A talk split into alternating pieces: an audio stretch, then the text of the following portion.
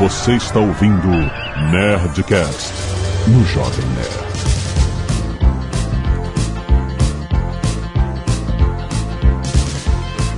Landa, landa, landa, nerds! Aqui é Alexandre Antônio do Jovem Nerd acabou o chocolate quente pra mim. Abre aspas.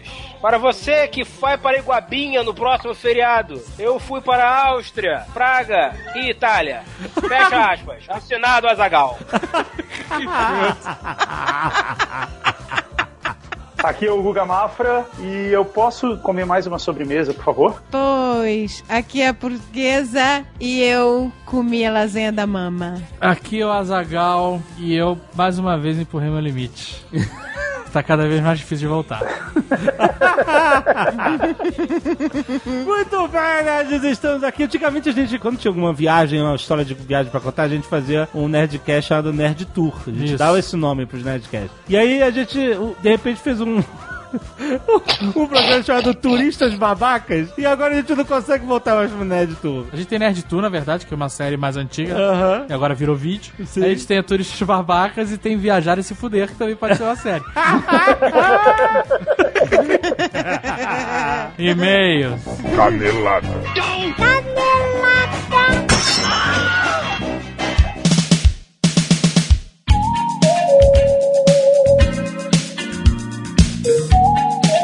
Muito bem, Zagal, vamos para mais uma semana de e-mails. É caneladas onde?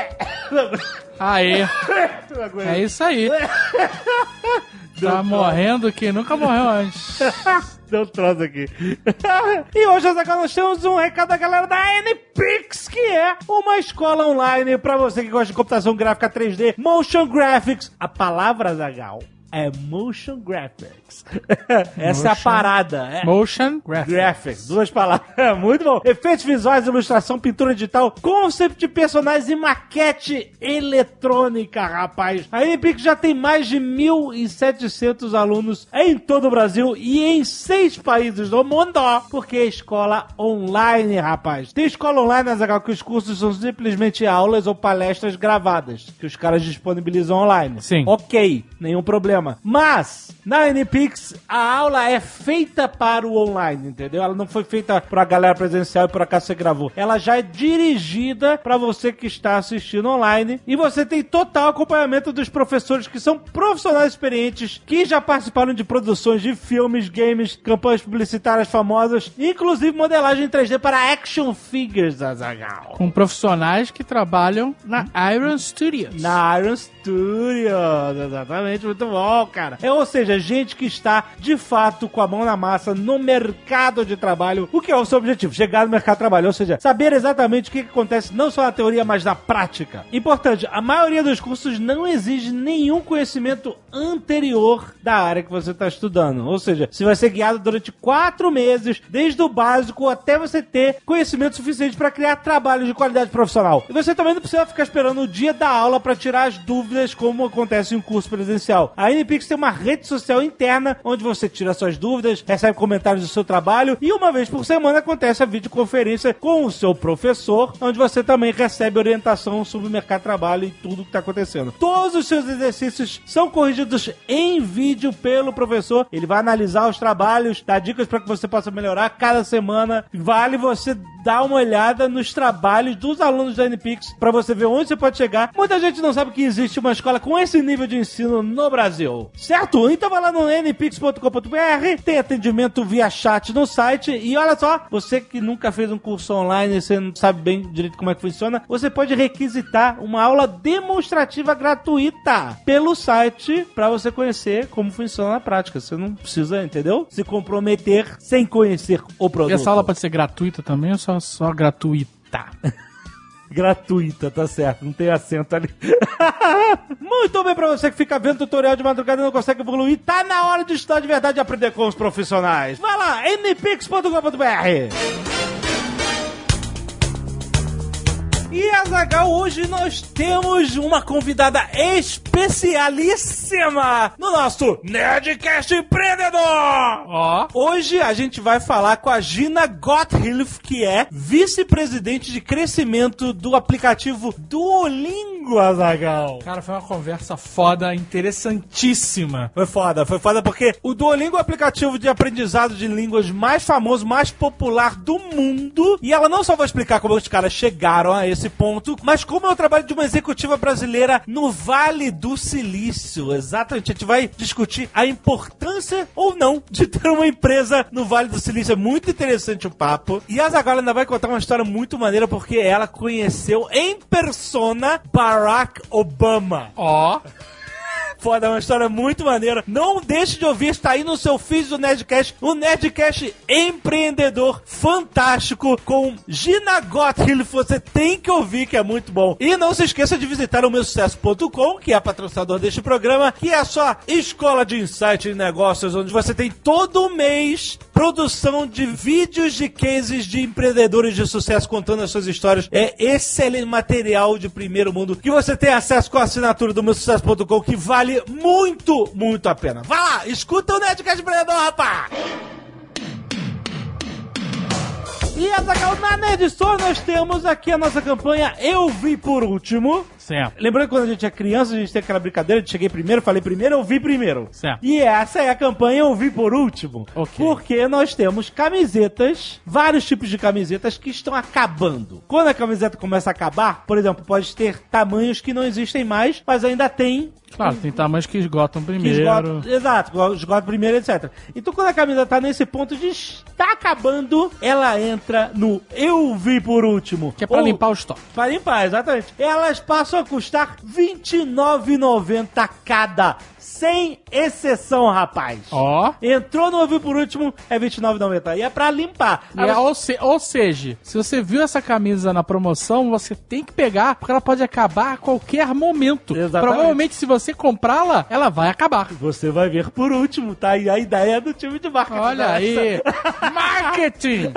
Muito bom, Nerd, muito bom. Não posso nem citar aqui modelos específicos, porque tem camisetas que acabam, né? E aí elas esgotam. E tem outras que entram também. Quando estão começando a acabar, elas entram pro Eu Vi Por Último. Então vale a pena você ir lá na Nerd Store, conferir quais camisetas tem esses modelos, procurar se tem o seu tamanho, pra comprar logo por R$ 29,90 cada. Muito bom. nerdstore.com.br E se você não quiser ouvir os recados e e-mails do último Nerdcast, você pode pular diretamente para... 19 minuti e 21 secondi, bello. Queria pedir um favor pro senhor Leonildo. Leonildo? Leonildo Lopes. Leonildo Não, agora? é o nome dele? Leonildo? Não. É, as pessoas não sabem, todo mundo chama de Léo, Léo, Léo, Léo. Léo não sabe que na verdade é Leonildo. Leonildo não, mas eu queria pedir um favor, Sacanagem. que é o seguinte, queria uma- fazer uma homenagem, Ah, olha aí, homenagem. porque semana passada Ah, faleceu o Billy Paul, é verdade, Billy Paul. que era um excelente cantor de soul, Aham. soul music. Sim. E passou muito desapercebido. É porque Que ele foi meio que atropelado pela morte do o Prince. Prince foi, é, pois é, o Prince é huge. E, cara, ele era fantástico. E eu tive uma, uma oportunidade na minha vida, na minha existência, de poder ir num show do Billy Paul aqui no Brasil. Aham. E foi uma experiência foda. É muito foda quando você vê um músico de verdade, bom, talentoso, cantando ou tocando instrumentos, que seja, porque é uma experiência muito foda. assim. É muito simples pro cara e muito natural. E é muito perfeito quando acontece. Aham. E o cara tem músicas fodas que a maioria das pessoas conhece e talvez não saiba que são do Billy Paul. Então ele tem, por exemplo, Me and Mr. Jones, que é a famosa, mais, Mais- famosa. Se mais você famosa. conhece ele, provavelmente é por essa. Mrs. Mrs. Jones, Mrs. Jones, Mrs. Jones, Mrs. Jones. We got a thing going on. Mas ele tem a July, July, July, July também, Ó. que é bem famosa. July, July, July, July. Tem a Only the Strong Survive. The strong survive. Only the strong survive. Olha. Mas eu queria pedir para o Leonildo tocar pra gente em homenagem É. ao Billy Paul Your Song. Ó, que é uma versão da música do Elton John. Isso. Mas que é um arranjo completamente diferente. E é- bota um pedacinho no Your Song do Elton John. It's a little bit funny, this feeling inside. I'm not one of those who can easily hide. Aí beleza, essa é o Your Song que todo mundo conhece. Olha que loucura a versão do Billy Paul. A mesma música, só o arranjo que é diferente.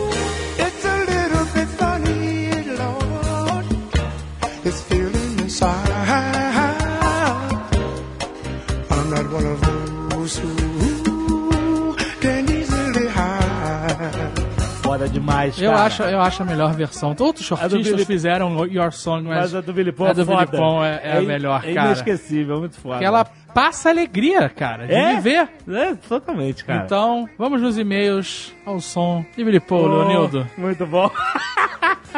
Quero agradecer aos nerds que doaram sangue. Mó galera doou sangue essa semana, galera. Obrigado. Olha só que foda. No Nerd Cacete de Agulha, olha aqui. Yuri Miguel Fernandes, Yuri Augusto, Vinícius Kenji, alguém sem nome que tá unnamed aqui. Desculpe, cara. Se você tiver nome e o mal roboto não botou seu nome aqui, É, o unnamed. Dá uma olhada na foto. vê se é você. Se for você, manda um e-mail. Exato, exato. A gente vai agradecer aqui. Que aí o homenageado semana que vem vai ser outro. É. Tem alguém que tá escutando muito Billy Paul. Rodrigo Mazo, Rafael Augusto Silvério, Nicolas Gustavo, Nelson Sakakibara, Matheus Fongaro, Luiz Felipe Bond. Obviamente, sempre que o Luiz Felipe se apresenta, ele começa com o sobrenome. Eu mudaria meu primeiro nome pra James já. Porra, cara. É foda, né? Bond. Luiz Felipe. Bom, Lucas Rehem, Flávio Lenzi, Josimar Joca Tavares, João Severino Velani, João César, Ian Marques, Henrique Abreu, Eliel Matheus Fernandes, Família AFLS, Fabrício Oliveira, Fábio Cardoso Martins, Débora dos Santos Siqueira Martins, Eliane Giancursi, Douglas Bonassini, Kleber da Silva Santos, Caroé Bueno Barros, Cássia Harumi, Andréia Silva e Ana e Wagner Bandeira. Muito obrigado, galera. Doar sangue é muito importante porque realmente salva vidas. A gente acha que não, porque é muito anônimo, a gente não sabe o que acontece com o nosso sangue, a não ser que você doe para uma pessoa específica, que também é possível. Mas quando o seu sangue vai lá para a bolsa de sangue, ele realmente salva uma vida de uma pessoa que está sendo operada, de uma pessoa que precisa tra- fazer uma transfusão, de uma pessoa que, que sofreu um acidente. É uma coisa muito importante. Então doem sangue e mandem suas fotos aqui para o Nerd Cacete de Agulha. temos também a galera do Escapo Solidário que ajuda de uma outra forma, mas com certeza ajuda quem está precisando nesse momento. Exato. Temos a Amanda Rocha Lira, a Aime Okasaki, temos a Carolina Yokota, temos a Gabriela Otone Salomão, será que é sua parente? O Tony Salomão. Olha aí, clicou na foto pra ver se é igual. Pra Não isso sei, é você clicou na foto que eu vi parente aqui. minha, eu vou saber quem é, pô. Eu não sei, você clicou na foto? Você esperava ver uma mulher com a sua cara? Não, pra ver quem é. Tem um monte de primo. Não sei se é uma das minhas primas. Ela não mostrou o Mas rosto, tem o- otones, tem otones que eu não conheço também. só, só mostrou o tufo de cabelo. E temos o Pedro Henrique Rodrigues Elias, Olha aí. que também doou a cabeleira e não mostrou a cara, só o cabelo. Muito, muito obrigado, galera. Arte dos fãs, Azagal. Vamos destacar Ozob, feito pelo Felipe Melo. Muito maneiro esse Bem dele, interessante cara. essa Muito bom. leitura do Ozob. e Jovem Nerd Sem Barba, por José Vinícius do Nascimento. Ficou, É, é muito triste, jovem sem ficou barba, estranho, porque vai ser senhora. Parece a, a Erundina. Caraca, não. Eu acho barba, que se eu fosse você, Barba veio para ficar. deveria deixar tirar a barba. Tá bom. E usar batom, como ele sugeriu aqui.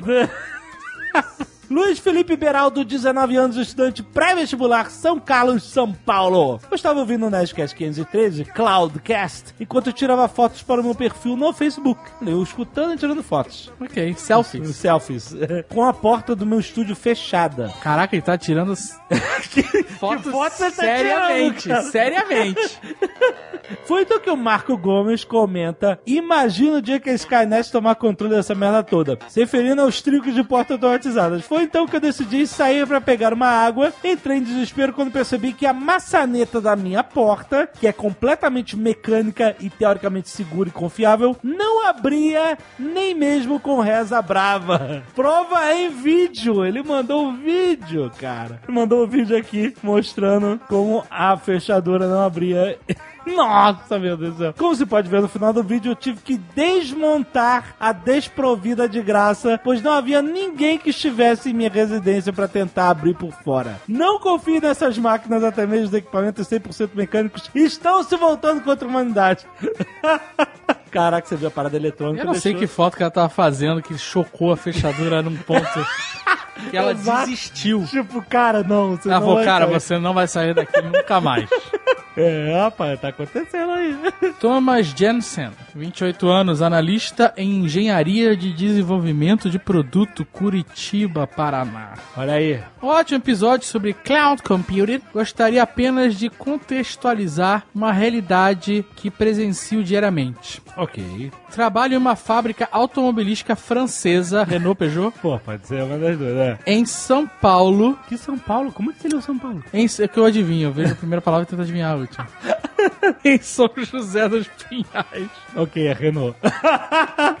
E assim como ocorre na Amazon, como foi citado no Nerdcast, existem robôs na linha de produção que são utilizados para mover estantes com peças e ferramentas. Maneiro. Caraca, Maneiro, maneiro. A utilização desses robôs aumenta a segurança e organização da fábrica, uma vez que substituem empilhadeiras que anteriormente moviam tais prateleiras pela fábrica. Ok. Os motoristas dessas empilhadeiras muitas vezes possuem visão limitada, dependendo do que estão transportando, o que aumenta o risco de acidente. É, ficar parado no- na frente. Não, às vezes o cara tá com uma caixa muito grande que não consegue ver direito. Sim, sim, exato. Fica uma trambolha na frente. Além de ocuparem muito mais espaço do que um robô, diminuindo a área útil da linha de produção. Assim como citado, estes robôs são guiados por linhas fixas, marcações no chão. Seu percurso não é muito longo, mas até hoje fico admirado com esta tecnologia em nosso meio. Caraca, tô com- pô, não rola um convite pra gente ir lá ver como é que é, não? Pô, ia ser maneiro. né? Realmente seria interessante.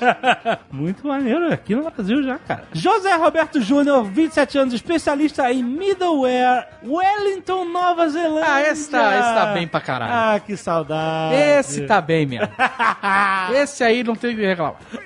Parabéns por abordar o tema de uma maneira genérica e tentando esclarecer bastante para o público em geral. Esse assunto tem sido mais do que meu trabalho e realmente tenho gostado de acompanhar as novidades e como a infraestrutura de TI evoluiu e esta podendo, enfim, trazer inteligência e automação para as camadas de negócio e que realmente geram valor dentro das empresas. Poderia ter citado um pouco mais alguns assuntos importantes, players de mercados, as diferenças entre cloud pública e cloud privada, destacar, por exemplo, o que a Amazon vem fazendo com a AWS há anos, desde aproximadamente 2005, e que é uma das principais responsáveis em possibilitar a expansão gigante do Netflix. Ele botou uns links aqui de referências. Essas reportagens, que tem o link aí, destacam, por exemplo, uma curiosidade de como a Netflix transporta seu conteúdo em um dispositivo para reduzir um impacto no tráfego em redes em horários de pico. Tem outra referência aí, cara. Também como a Google, por exemplo, que desde a elaboração do White Paper Omega e com a evolução dos Kubernetes, tem ajudado muito com relação à orquestração e gerenciamento de containers. Caraca, aí foi, né? E foi longe. Carteirada. Pode entrar, senhor. Você nem sabe do que o cara. Mas ele entra. Esses últimos citados também, que com a popularização do Docker, tem causado uma revolução muito grande da forma com que víamos e vemos a arquitetura e engenharia de infraestrutura de TI. Esse parágrafo todo, não entendi nada. Esse parado na, é- é- não hablo latino. Por último também, empresas grandes como a Microsoft, como o Azure, Red Hat e claro, a Oracle, pois graças à tecnologia de cloud elástica em uma caixa, entre parênteses, dessa empresa que pertence a um dos Tony Starks da vida real, o Larry Ellison, é que estou morando na Nova Zelândia. A próxima vez que vocês vierem a Wellington, dá um alô. Quem sabe não fazemos um Nerd Tour offline. Essa loja Steampunk, por exemplo, o Jovem Nerd deve curtir. Não sei se vocês já foram. Ele mandou aqui o endereço do site de uma loja Steampunk da Nova Zelândia. Que maneiro, olha só, próxima vez. Dessa vez a gente não vai ligar. Muito bom, mano.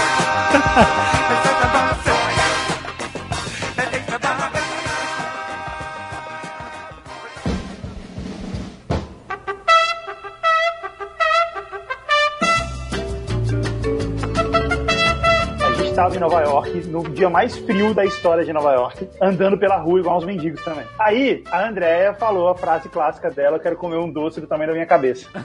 Da minha cara, da minha cara. É um É, pouco e aí a menor, gente- é um pouco menor. Não é tão grande. Aí a gente foi andar pela rua procurando um doce e de repente a gente passa numa loja que tem uns cupcakes lindos na porta da loja. Lindos. Ai, que fome que me deu. Cupcakes, sabe cupcake bem feito, assim, parece uma escultura? Não, eram lindos. Aí ela tá lá olhando o cupcake, aí chega a mulher, e aí, você gostou do cupcake? E a mulher vendedora da É, loja. claro. E ela fala, ah, é bonito, isso que ela fala, então, é sabonete. Aí, aí "Ixi, o quê? Não, é sabonete, eles são formas de cupcake, não sei o quê, porque é bonito e tal, mas é sabonete. A gente falou, aí a gente, eu olhei pro Dave, né, falei assim, ah, então tá, então beleza, então tchau, vou procurar doce. A mulher pegou a Andréa pelo braço, Algemou, algemou, André. é, ela falou assim: eu vou bater minha meta de venda, mas é agora, é com essa aqui. Ela pegou a Andréia pelo braço e falou: não, vem aqui pra dentro. Trouxe ela pra dentro da loja, fez ela experimentar todo o sabonete, passar creme na cara, passar creme na mão. Ai, gente, eu já É. gosto. Sentir o cheiro. E a mulher contando história, falando, não, não sei o que, então vem comer aqui. Adoro português. Aonde isso, gente? Adoro o som do português. Eu, por mim, escutava vocês falarem o dia inteiro. Eu ficava, vambora, André, vambora. E a mulher, ai, adoro português, maravilhoso. e eu, vambora, sai, vamos sair daqui. E aí ela lá passando creme, passando creme na cara, passando creme no cabelo, passando creme Na na, mão. É, sentindo o cheiro. Não, vem aqui na pia, agora lava o creme. Só não tinha creme pro cotovelo de rinoceronte jovem nerd, né? Podia ter, né? Porque ele não tava lá. Preto, duro. Ele não tava lá, que se ele tivesse, teria. Depois disso, a gente não comeu nada. Não, sobrou Até pra o você. comprou o cupcake de... Tu comprou tu tu- falou, Eu comprei mas a mulher vendeu até pra você o cupcake sabonete. Não, não, porque ela tinha uma promoção e eu comprei o. Eu comprei pra inteirar a promoção. Ah, olha aí, olha aí. Foi só eu que fiz a chamada, né? Mas a mulher realmente foi uma puta vendedora, que ela Pô, pegou o cliente na rua, mano. É, Ela foi lá. Ela viu os gordos olhando pro cupcake. Aquilo ali é uma armadilha. Os gordos contentinhos olhando pro cupcake. Gostou? É sabonete. No verão eles têm sabonete de coxinha, né?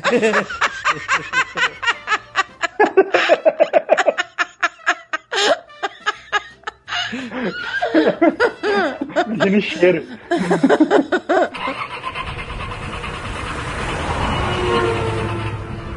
Aí a gente foi comer doce, só que já era hora do jantar. E aí a gente não sabia onde a gente ia jantar. E aí a gente ficou um tempão andando, igual uns mendigos andando pela cidade, sabe? Andando de um lado pro outro, assim, tipo, igual uns andarilhos de um monte de roupa, né? Porque a gente não tem roupa de frio direito. Eu tenho, que porra é essa? Ah, mas é, mas tá todo mundo de gorro, a gente não tá habituado, tá com todo mundo de gorro, luva, andando pelo frio. Prazer, roupa de frio, Guga.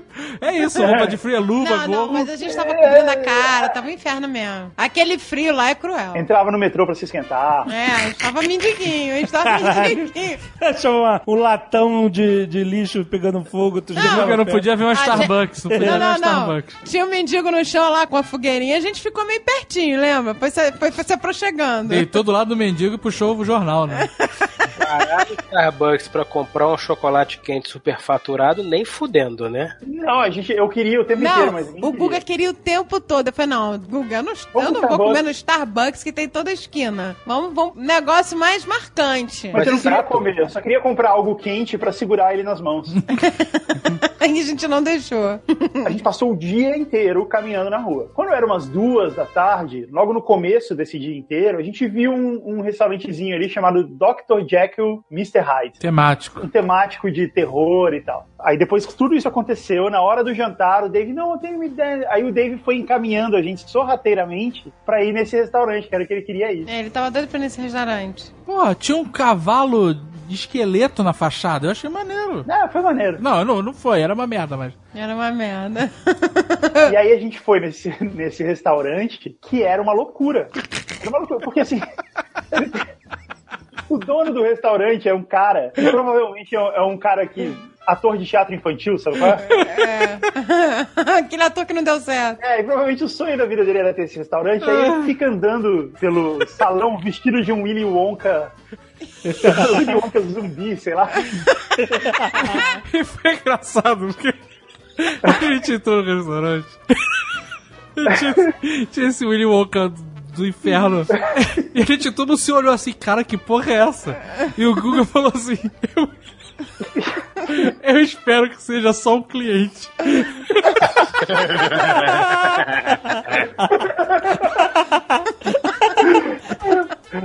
Porque veio um cara e falou assim, tipo, eu sou o mordomo, e levou a gente pra mesa. E aí, quando a gente tava chegando na mesa, e outro, restaurante assim, cabia três mesas e tinha dez mesas. Então ficava todo mundo meio socado, assim, sabe? Era muito apertado, né? era muito Tinha que se apertado. levantar pra outra pessoa passar e tal. Só que assim, tava cheio de mesa, mas o restaurante é vazio. Eles podiam eliminar umas duas mesas ali. Umas 10, eu acho.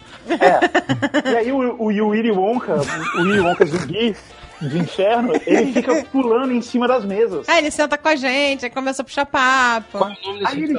Jack and Hyde. Caralho, nunca vou nessa merda. Eu detesto esse tipo de restaurante temático que as pessoas interagem com você. Esse restaurante, era uma- na real, ele era uma franquia de restaurante temático, só que ele tá falindo. Esse é o Mas só último. tem um. Por que Cara, é será, muito né? falido. Porque você percebia assim, tipo, que o, o cara, o Willy Wonka, ele fazia tudo. Assim, tipo, na hora que a gente pediu a comida, ele desapareceu. Entendeu? e aí, quando a comida volta, ele aparece de novo. Ele cozinhava, ele era um William Wonka zumbi. E aí tinha umas paradas na parede, tipo, tinha uma múmia numa parede, uma esfinge na outra, um, um lobisomem, a cabeça de um lobisomem, e aí, volta e meia, uma dessas paradas falava. É a parte temática, entendeu? É, eles mexiam. Então, eu acendia a luz, aí a esfinge começava a falar, e você reconhecia a voz do Willy Wonka. Era a voz dele. Puta merda. Ele nem conseguia Ele mudar gra- a voz direito. Ele ficava, oh, eu sou a esfinge. Ei, você, Guga. Seja mais legal que o Willy Wonka, sei lá que Aí, aí o, Willy Wonka, o, o Willy Wonka chegava na, na, na do box, ele encarnou com a do box. Ah, encarnou. Só que assim, ele não. Ele queria ficar falando pra ser engraçado, mas ele não tinha assunto. Ele não sabia criar um assunto. Então ele ficava, tudo bem com você? Aí ela falava, tudo bem. Aí ele ficava, interesting. Mas defina bem. Você está bem, muito bem, ou você está bem? Tipo, ele, ele ficava tentando enrolar isso. E não, e, tipo, dava pena, sabe? A gente ficava com pena de, putz, coitado do cara. Vamos falar alguma coisa aqui pra ele. E ele não tinha uns dentes, faltava dente, era meio bizarro isso. Caralho, não, gente. Tô muito fora desse restaurante. Eu não cara, a Dava muita possibilidade de eu aceitar uma porra dessa. E a Não. comida era bem Era whatever. uma A merda. comida era muito ruim, cara, porque o Willy Wonka faz com pressa, né? Porque ele tem que ser a múmia, tem que ser o Willy Wonka. a comida era muito ruim, cara. Foi nesse restaurante que aconteceu aquela parada bizarra. Que eu tava lá e aí eu pedi pro garçom, sei lá, ketchup, alguma coisa assim, pro Mac, pro mordomo, e ele falou: Tá tudo bem? Você precisa de mais alguma coisa? Você quer que eu mastigue pra você? Eu falei: O quê? Ele: Você quer que eu mastigue pra você e te alimente como um pássaro? Jesus. Não, por favor. Mas ele falou isso sério. Ele falou sério. Ele, ele parecia o Hans Landa, ele parecia um pouco o Hans Landa do Bastardos Inglórios. Ele falou sério: Você quer que eu pré-mastigue e alimente você com um pássaro? E. E eu falei: Não, não, obrigado, não tem que. feed you like a bird. Yeah, do you want, do you want I pre-chew you and feed you like a bird? Eu- What? No, thank you. O engraçado é que o David não riu, assim, ele também respondeu sério. Ele falou, no, thank you. Ô climão, ô climão. Me, ficou, me pegou muito de surpresa, cara.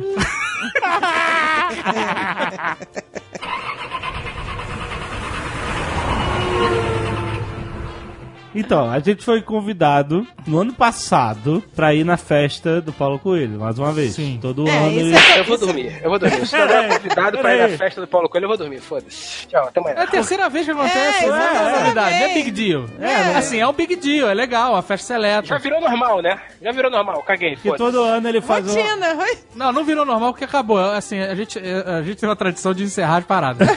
E o a gente Acabou. Você passou a mão na bunda do Paulo Coelho, foi isso? Falou, ah, essa é a última vez. Pá! Não, não, a festa acabou no geral. A gente participa das coisas, elas, elas tendem a terminar. Por exemplo, a gente nunca tinha ganho um IBEST na vida. Aí ganhamos finalmente o IBEST, foi o último ano do IBEST.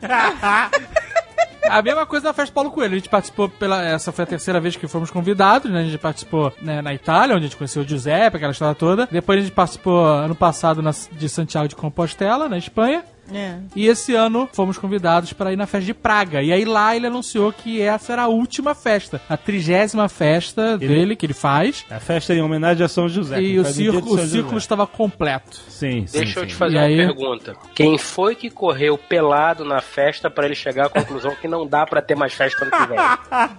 Eu não fico até tão tarde. O prêmio de MTV acabou também, né? Depois vocês ganharam. Acabou. Acabou. A gente, tem, essa tradição de acabar com as pautas que a gente participa, é verdade. Então aquele Natal de família chato, se você quiser que Puta acabar com aquela merda. festa, festa da empresa, Pô, vem pra cá, vem pra cá esse ano, malandro. tinha um amigo oculto da tua família que a gente participou uma vez também, foi o último, né? Foi, foi o último. Porra, bicho, vamos organizar um festão. Eu vou organizar um, um serviço. É, Amigo Oculto foi o último porque a gente ficou tweetando as maluquices do Amigo Oculto e deu merda na família Deu depois. merda foda. Ah, por quê? A do Box pediu o DVD do Matrix e aí deram um DVD Virgem Matrix pra ela. Marca Maker. Não, a marca era Matriz. Matriz. Matriz. Matriz. Mas esse a não foi o único problema, né? A gente botou lá tia Xaxim, essa história toda. E É, aí ficava, quem é nossa, Por que deu- muita Minha senhora, aí. por que Xaxim não, né? Por que Gente, Xaxim? é melhor não voltar com esse assunto. o quê? Mas eu vou, a gente pode organizar um serviço desse. De acabar com as paradas? Last time. Last time. Olha aí. Convide a gente que vai ser a última vez. A gente garante. Garantido. Ah, bom, bom serviço. Last time. Last Lança aí o teu. Já tá lançado. Last, É, mas assim, não é qualquer um que pode me contratar. Eu não vou virar príncipe de festa de 15 anos, não é isso? É porque quiseram uma vez só, né? É assim, você tem que me dar o teu caso, eu vou analisar. Sabe qual é? É tipo esquadrão classe A. Eu tenho que ter certeza que esse evento merece morrer. É, exatamente. exatamente.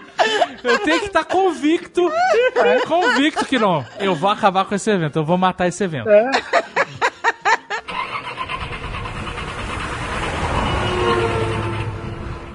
Mas então, o Paulo Coelho nos convidou e a gente foi com honra, porque é uma. Com honra não, a gente foi pagando. Sim. Com honra. Eita caralho, acabou? Agora foda-se, né? No ventilador. Não, é que é? é, ele A não paga pra. quê? Ele convida as pessoas e não paga pra. pra Claro, ninguém. exatamente, mas eu Você com vai ser- honra. Quase eu fui com honra. Nós fomos. ah, Foi com, com um escudo, um brasão? Fui marchando com uma honra. honra ser convidado porque é pra poucas pessoas, Ah, fomos. É, ficamos sim. honrados em ser convidados. Não fui com honra. A honra é ver no convite. Sim, sim, Fui é com uma honra. Botei minha roupa de centurião romano e fui com honra. Não, porra, olha só. com honra significa de graça. É isso que. Olha só, É. o Paulo Coelho chamou. Vocês têm que ir com pompa e circunstância. Pompa, eu comprei um terno de veludo, inclusive. Puta, vermelho? Não, aquele vermelho tava muito caro, Fred. Ah, foda-se, caralho. Paulo Coelho, pompa e circunstância, porra. Mas olha só, fiquei. A Caraca, portuguesa aquilo sabe. não era pop circunstância, né? Aquilo era, Continental. Era, era o terno do Continental? Puta, fantástico, cara. Se eu, se eu esbarro com a porra daquela, eu compro. Era aqui, é porque assim, eu comprei um terno preto de veludo canelado. Sabe qual é? Padrão, Já padrão. tá maneiro, já tá maneiro. Já é maneiro. Mas aquele vermelho era aquele veludo de sofá. Sabe qual é? É brilhoso. Cara, eu vou falar que eu fiquei tentado pra caralho. pra Ah, não. Ele terno. vestiu aquela merda, eu olhei e falei, ah, não, cara. Ficou estiloso pra Não caralho. ficou, não. Era só terno vermelho de veludo, vermelho vermelho. Aí você bota uma camisa, camisa social, né? Aquela gola alta, tipo Giuseppe. E o lenço, aquele lenço de seda. Sabe qual é? Pomposo. Também dá, mas tem que ter um babadinho de pirata, porra, pelo E um menos. copo de conhaque. Tem que vir junto. Cheio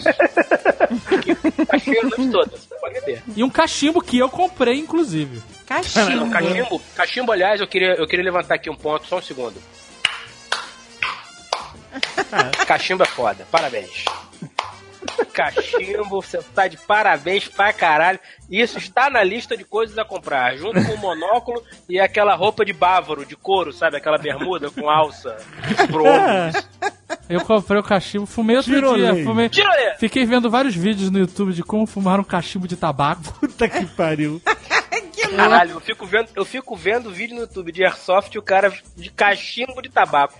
É por isso. Tá. Aprendi, tem um segredo pra botar o tabaco no cachimbo. É, você tá certo, errado sou eu. Olha Você que interessante. Você bota três bolos de tabaco. É. Olha só como o cara explicou. Eu achei interessante. No tufo de tabaco, você bota e aperta como se você estivesse apertando a mão de um bebê. Aham, ok, vamos lá. Aí o segundo tufo de tabaco, você aperta como se estivesse apertando a mão de uma mulher. E o terceiro tufo, você aperta como se estivesse apertando a mão de um homem, um- uma reunião de negócios. Sabe qual é? Essa é a pressão certa do, do tabaco. Aí você tem que acender o topo com fósforo, né? Aí você dá uma, uma baforada para Marino Popeye.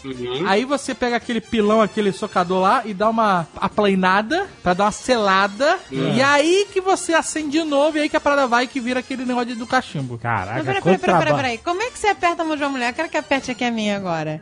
Com carinho, com Ah, vai delicadeza. O que ele fez? Ah, ele faz uma parada escrota. O quê? Passa Você o com a pontinha dedo. do dedo só. assim. Passou o dedo na palma da mão. Cumprimento maçom, sei lá.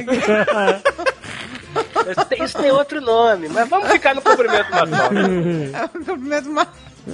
maçom depois da meia-noite.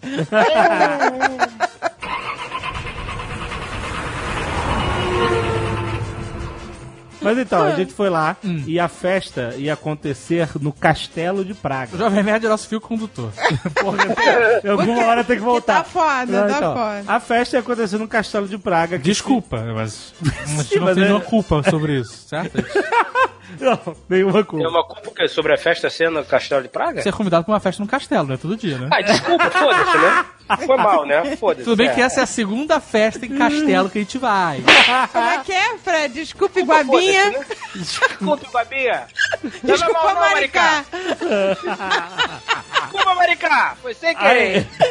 Aí é o seguinte: o Castelo de Praga é o maior castelo do mundo. Né? Mas, mas ele não é, mas assim. Porque não é um castelo. É, é um o que a gente tem que explicar, porque ele não é um castelão gigante, um É. castelo da Cinderela imenso. Ele é um complexo de vários prédios. É, ele é um complexo de. de- eu tô Isso. repetindo, virei Barbosa. Barbosa foda. ele é um complexo de vários prédios, fica no alto da colina, aliás, ele vai descendo a colina. Então É bonito, tem a catedral no meio. Tem a catedral É no meio. e tal. foda-se, né? Porque se você vai fazer um complexo de castelos, você não vai fazer no vale, onde quando chove alaga. Você vai fazer no alto da porra pra ver todos os plebeus se afogando e falando: aqui, ó! Cadê é vocês, hein? Óbvio, né? Óbvio, óbvio. Você botar cá. Não, eu queria muito ver essas cenas com o Fred. Sabe, no topo do castelo. A janela da torre, né? A Na torre.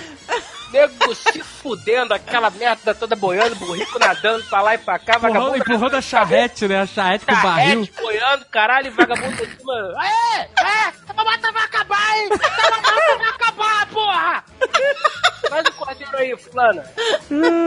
Se você botar Castelo de Praga no Google, você vai ver uma, uma catedral, mas não- ele não é essa catedral. A catedral fica no meio do castelo. É, exato. Em volta tem um milhão de prédios. E aí o que acontece? É gigante o lugar. E a festa ia ser em algum lugar lá dentro desse complexo enorme, né? Vale dizer que quando a gente foi convidado, eu não tava levando muita fé em Praga. Que República Tcheca, sabe qual era? Eu não sabia qual era. Minha única referência de República Tcheca é pornô, né? Que isso? Caraca. É verdade, pornô, pornografia. Grandes talentos da indústria pornô vêm da Ué, não, República não são Tcheca. suecos? Não, Silvio Vicente. Não, o mundo é cheio, o Não, mundo não, é não. cheio, mas já a República Tcheca tem seus talentos. Eu tava mega traumatizado com a porra da Polônia. Que a, porque a Polônia é o país que saiu do comunismo também, saiu da cortina de ferro, blá, blá, blá, aquele negócio todo. E é terrível, é terrível a Polônia. Que Paris da Polônia, desculpa, mas é terrível. Não, e a, Varsóvia, velho. Ah, Cracóvia é ok. É ok, cidade velha. Mais ou menos. Varsóvia que foi toda erigida. Não é ok, gente, não é ok. Então, mas é aí. e aí eu falei, puta, Praga vai ser mais uma, mais uma Varsóvia, vai ser mais um miséria, mais uma viagem. Tanto que eu tava planejando ficar, tipo, dois dias em Praga e ralar peito, sabe? A gente tava, vamos pra onde? Vamos pra Áustria, vamos pra... Caralho, ralar peito denota uma idade foda. Denota, denota, é um velhaco. Ainda passa a palma da mão assim no, no, no tórax, né? Ralar peito. É, isso aí. Vamos, vamos que vamos, vai. Vamos, vamos. E a gente ficou bem surpreendido com Praga, cara, uma cidade foda. Ai, Foda, lindo, foda. lindo, lindo, lindo. Tô Cara, apaixonado. O, o, o Nunes, o nosso economista guatemalteco, né? Brunho Nunes, ele já foi a Praga, ele já, já andou a Europa toda de mochila, né? Aos 25 anos eu já conheci a Europa toda. E ele sempre me disse que Praga é um lugar foda, que eu devo É. ir a Praga. Deve. Vocês devem ser a terceira ou quarta as pessoas que me falam a mesma coisa. Praga foda, vá Eu- Praga. a gente ficou apaixonado. Foda, a gente, foda, a gente foi foda. pra ficar dois dias, ficou cinco. É, Foda, E praga é aí, foda. Foda. aí é o seguinte, beleza? Recomendo, inclusive, um rolê de Segway. é mesmo? Ah, lá vamos vem, lá vem a maluquice. Aí o que acontece? A gente vai e a gente chama o Uber tcheco. Aí, a gente chamou o cara e aí o cara não falava inglês, só que aí um- quando você botava o endereço, puta, era um lugar Porque não dá pra chegar de carro no castelo. É. Você chega numa das entradas e depois você tem que andar a pé. Principalmente por conta dos atentados lá de Paris, as seguranças desses lugares todos estão mega reforçadas. Não pode Então, entrar de carro, tem que parar longe, não pode entrar com táxi, essas coisas. Tem duas entradas no castelo, uma por cima e uma por baixo do- da, da colina. E a por baixo diz assim, é a entrada das escadarias. Aí o cara chegou na entrada de cima e tava tudo vazio, nada, tinha ninguém lá. E o cara falou assim, no, no entrance, no entrance. Aí a gente, caralho, esse cara maluco, mas esse era o endereço. Não, que- ele tentou desovar a gente em cada beco, Aí em o cara cada começou, lugar. é, aí começou a dar... falei, meu senhor, eu não vou ficar aqui, não. Aqui não, aqui não, aqui não, aqui não, aqui não, aqui não, aqui não. Resumindo, a gente saltou na parte de baixo. Na Ao- escadaria. O Jovem aos- Nerd escolheu a escadaria, essa que é a verdade. Eu não! Eu botei lá em cima, só que o cara não, Não, tava a gente já entendendo. tinha desistido, Eu queria porque voltar lá em cima, não o cara não achando. tava entendendo que eu queria voltar lá em cima. Aí ele chegou aqui, this is entrance. Tcheca. Tchaca na bucheca. Tchaca na bucheca. Get out! Ah, aí eu, caraca, foda-se, vambora. Aí, Toma uma estrela, seu filho da puta. aí a gente tava aos pés da colina e a gente começou a subir a escada. Terno de veludo, de sapato terno, social. E subir escada, e subir escada, e subir escada, e escada, escada. Não, eu morri, sério. E aí, cara, a gente tava morrendo. Chegou, no- no- eu olhava e era assim, sabe aquela perspectiva infinita que a escada vai ficando diminuindo? Aí ela some nas Kubrick. estrelas, era isso. Kubrick, Kubrick Perspectives. E aí a gente tem que abrir um parênteses aqui pra criar um contexto do que aconteceu nessa escadaria, que é o seguinte. O Azagal tinha prometido a portuguesa que nunca mais ia tomar refrigerante. Eu não pedi por isso. Ele quis prometer. Bebeu? Você, você tava bêbado quando você falou isso? Ele tava desesperado.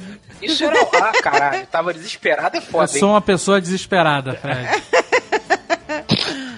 Bem, mas. Sabe quando você bem. quer prometer que o negócio vai dar merda? Ele, não, eu prometo! Aí ele escolheu a coisa mais difícil pra ele. Aham. Aí eu olhei e falei, sério? Eu não pedi por isso.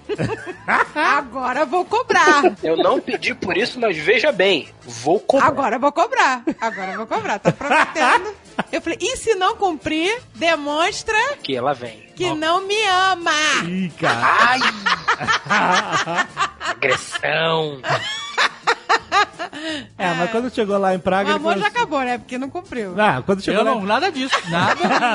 Não, quando ele chegou lá em Praga, ele Já começou, acabou esse amor. começou a fazer cara de gato de botas lá. Não, caraca, que escroto. Que escroto. A gente chegou na praça, na praça turística de Praga da, da parte velha. Era uma, tava tava rolando uma feirinha de Páscoa. Aham. Aí tinha uns caras que faziam pedaços de porco na brasa. Isso. Mas uma parada maravilhosa. Meu irmão, uma parada maravilhosa. Caralho, que lugar, né, malandro? Não, Que inacreditável, Fred. lugar, né, malandro? Que lugar. Pedaços suculentos de carne na brasa, assim, de, de que era bom porco. mesmo. Era maravilhoso, cara. Isso aí aí eu comecei com uma quantidade absurda de carne de porco. Aí eu falei, olha, eu preciso de alguma coisa pra dissolver essa carne de porco toda que tá foda aqui. Me, me dá um pouco. Não, Um não, refri ajuda, Não, um não refri falou ajuda. assim, não. Falou chorando, chorando, com aquela bunda arrastando no chão, aquele urso do pica-pau. Aquela bunda, não, macaquinha. Eu precisava muito, não sei o quê. Eu não falei que precisava muito, eu falei que seria interessante. Não, não falou não. Ficou lá se humilhando e implorando. Se humilhou, se humilhou. Aí eu virei e falei, tá bom, toma essa Coca-Cola só hoje pra dissolver essa porcaria toda que tu engoliu.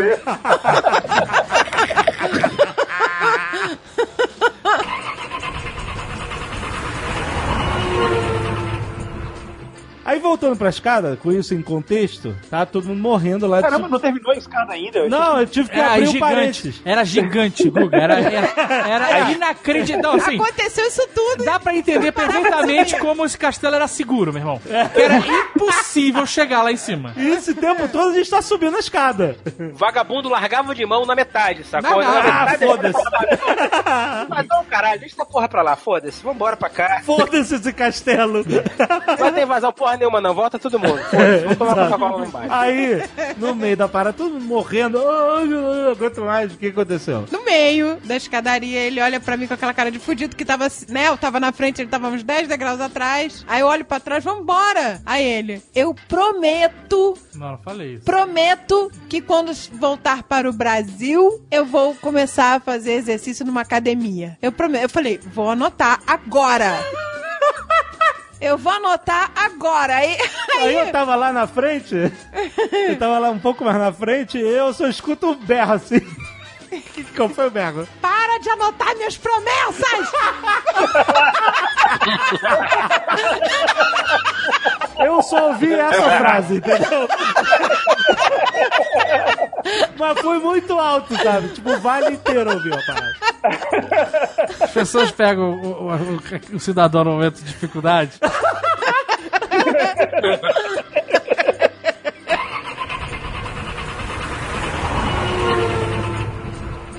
E aí chegou lá e a festa era lá em cima mesmo? Era, Era, era, era, chama no festa. Castelo, no castelo. E todo mundo teve que subir essa escadaria ou vocês Não, todo mundo veio pela outra entrada que era uma linha reta. É, a Plana. E aí você descia.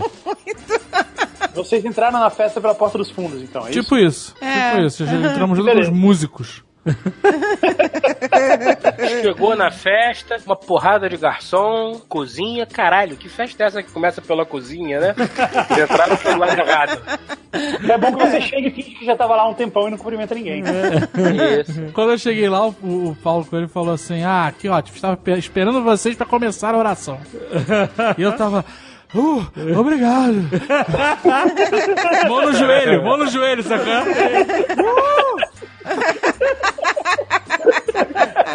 Cabeça baixa, né? Só levanta a mão e fala, vai embora. Vai lá, vai, vai lá que eu te alcanço. Pode começar, pode começar. Tô indo. Toca daí. Toca Raul. né?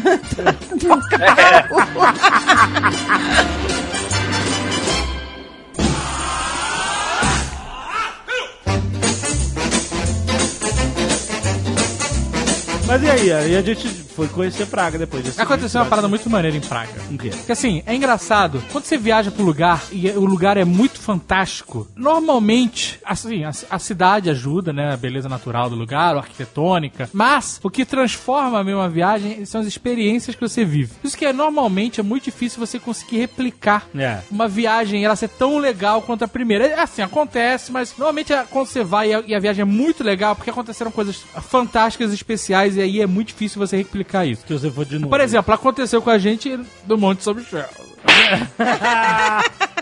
A primeira vez que a gente foi, a primeira vez que a gente foi, foi fantástico. Foi E foda. tudo deu certo. A gente chegou lá, anoitecia bem mais tarde, a gente chegou, foi visitar lá a abadia, tinha tocando harpa, É, violino. era alta temporada, né? Tava tudo preparado. Mas foi pra- maravilhoso, cara. Foi Ah, tudo Terminou fantástico. com a gente vendo o pôr do sol e um cara tocando harpa no alto do, da abadia. Foi- Isso. Pela terceira vez eu mijei nas calças, voou um pedaço de janela na minha cabeça. Nunca dá pra replicar a parada, sacou?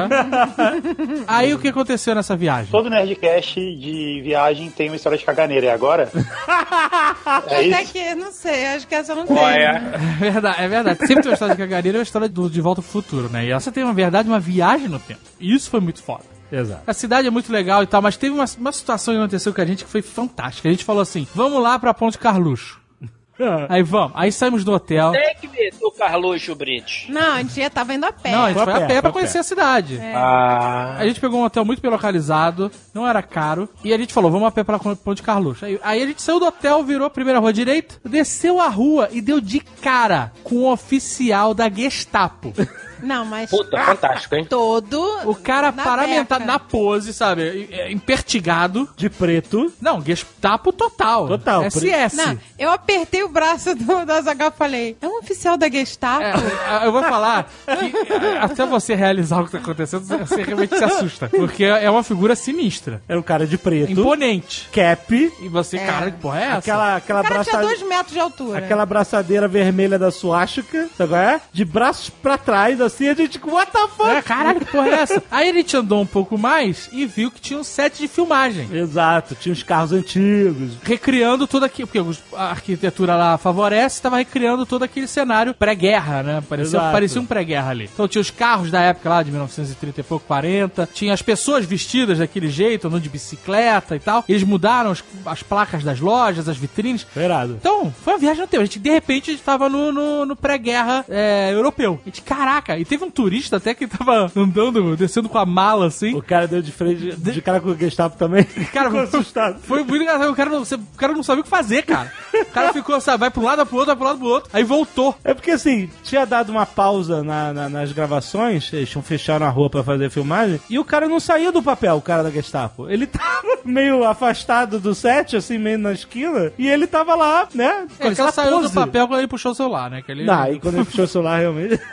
E aí A gente ficou lá vendo a filmagem, as pessoas, os figurinos, os carros antigos, batendo um monte de foto, filmando e tal. Bem legal, né? Presenciar isso tudo, testemunhar, assim, essa... pro- Era uma produção bem grande até. Aham. E aí quando os caras liberaram lá a rua pros pedestres que estavam se acumulando passar, a gente foi andando e aí já, já era tipo 11 e meia. A gente tava morrendo de fome que a gente não tinha tomado café, que nosso plano era, vamos sair do hotel, a gente tomar café em algum lugar e chegar na Ponte Carluxo. Aí a gente falou assim, puta, já são 11 e meia, em vez de tomar café, vamos almoçar logo. Aí a gente achou um restaurante, tipo, 200, 300 metros depois da gravação. A gente ainda não tinha visto ninguém moderno na rua, né? Não. A gente tinha acabado de sair dessa rua com todo mundo É paramentado. porque, sei lá, porque a gente pôde passar no meio da rua, no, sei lá, no intervalo, não tinha nenhum segurança falando que você não pode entrar aqui. Não, é lá, foda-se, vai lá. passa aí. a Depois gente você apareceu passou no filme, a gente meio apaga. da rua onde tava rolando as filmagens, tá Eles liberaram pra galera passar. Tinha uma galera acumulando ali. Exato. Depois, no dia seguinte, eles já não deixavam Já mais não passar. deixavam lá, mas é. Mas eu sei que a gente andou mais um pouco e viu um restaurante mega estiloso, nesse estilo antigo. Não era mega estiloso, era uma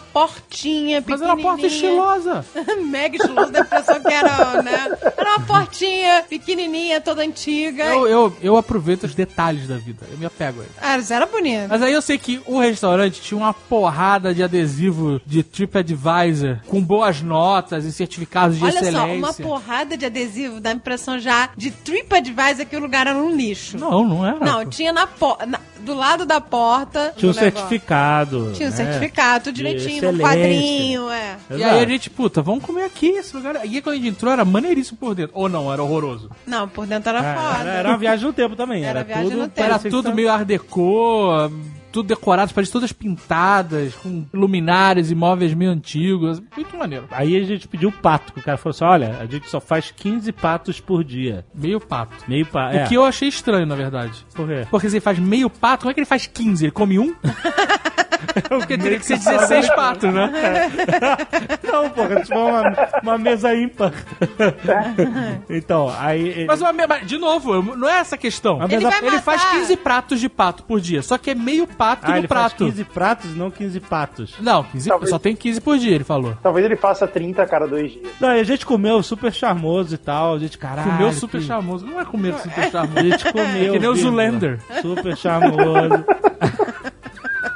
E aí, Comeu foda, comida, biquinho, né? comida foda. Como é que era o nome do restaurante? Era o nome de um poeta tcheco. Era Carlo. Cara, Caralho, tem que achar Vamos dizer que é Carlos. parecia nome de mulher. Era com A. É Tipo, porque era, sei tipo lá, Maria. Maria. É, mas Maria. Era, um, era um cara. Era alguma coisa Maria. E aí o que acontece? Maravilhoso, filmamos o restaurante e tal, não sei o que, fantástico. Aquela experiência, tá? Você tá envolvido na experiência de viagem um tempo. Tá? Aí a gente sai e, pô, vamos gravar aqui na frente do restaurante pra recomendar e tal, vai ser foda. E aí para um carro, maluco, na porta do restaurante e o cara abre o porta-malas e começa a levar pra dentro do restaurante um monte de pato congelado. Mas, é, qual é a mas quebrou a Peraí, magia. peraí, quebrou a magia. Mas você tinha que voltar em alguma hora, você não ia ficar Não, passando peraí, pra peraí. Mas a gente achou que o pato tava no fundo do quintal, o cara matou o pato. no- Não, não. Chegou Pato. aquele pato. Tava no fundo do quintal, o cara tinha 70 patos no fundo. O cara, não, o cara trazia o pato da sadia congelado. Não era da sadia. Não, era assim. Era da sacheca. Sateca, sateca com aquele logo congelado, tipo, quebrou Gente, magia. é isso, é assim que se come pato no mundo. Eu não? sei, mas Eu a gente sei, tava O cara que um caçava todo de manhã. caipira. Todo de manhã ele saía com a espingarda de dois canos. É o que eu imaginei. Meia, aquela meiona até o joelho, boina ia caçar os patos. Por isso que ele 15 só faz 15. 15 Que é um patos por trabalhão caçar oito patos. Ah,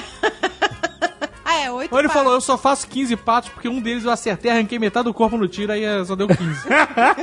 Olha, o nome do restaurante é Rainer Maria Hilk. Esse é o nome do poeta. Se vocês quiserem procurar aí, TripAdvisor 4 estrelas e meia. Não significa que é muito caro, mas é 4 estrelas e meia de avaliação. de, de qualidade. é. Exato. É, bom. É, muito bom. Mas é, muito bom, mas o pato é congelado que veio do mercado. Caralho, todo pato é Eu congelado. sei, cara, mas ah, é que mas eu não é, queria olha saber. só, a gente queria que viesse da, da roça. Você sabia que quando vocês vão num Da restaurante roça. japonês, por melhor que ele seja, o peixe é congelado? Eu sei, eu sei. Não, mas é bom que seja congelado, porque Então. mata as bactérias. O pato é uma coisa. Não, não, não, não, não, não, não. Sim, senhor. Bom restaurante japonês, o cara vai lá, Peixe pega fresco, o peixe é. às 4 horas da manhã e leva pro restaurante. Não, foi congelado não No funciona. Japão, no Japão, né? Não, É. Em Tóquio, em. Tóquio. Tem um ali em Copacabana que faz isso. Eu não vou falar o nome que eu não vou dar um marchand de graça. Mas ele faz isso sim. É pequenininho, é caro e normalmente só vão japoneses. O cara Ah, tá vai bom, tá pegar o bom. quê? Vai Vai pegar pegar onde o salmão? manjubinha? Onde pega onde? O cara faz sushi de manjubinha? Porra! Ah, Niterói, tem Niterói. mercado, Niterói tem. Niterói tem o quê? Criadouro. Criadouro Não, de tem salmão. mercadão dos peixes lá. É, pô.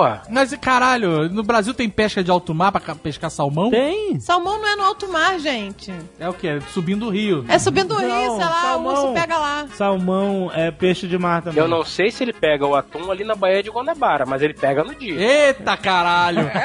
Vai mesmo! Vai mesmo comer da Baía de É Guarabara. melhor congelar que mata. É bom que ele já vem temperado, o cara não precisa jogar show nem nada, é só mandar pra dentro. É, o bicho já vem meio salgadinho, né? Meio salgadinho. Já vem temperado do, do mar. É, no petróleo também, no shoyu. Já vem meio, né? Com aquele show já natural.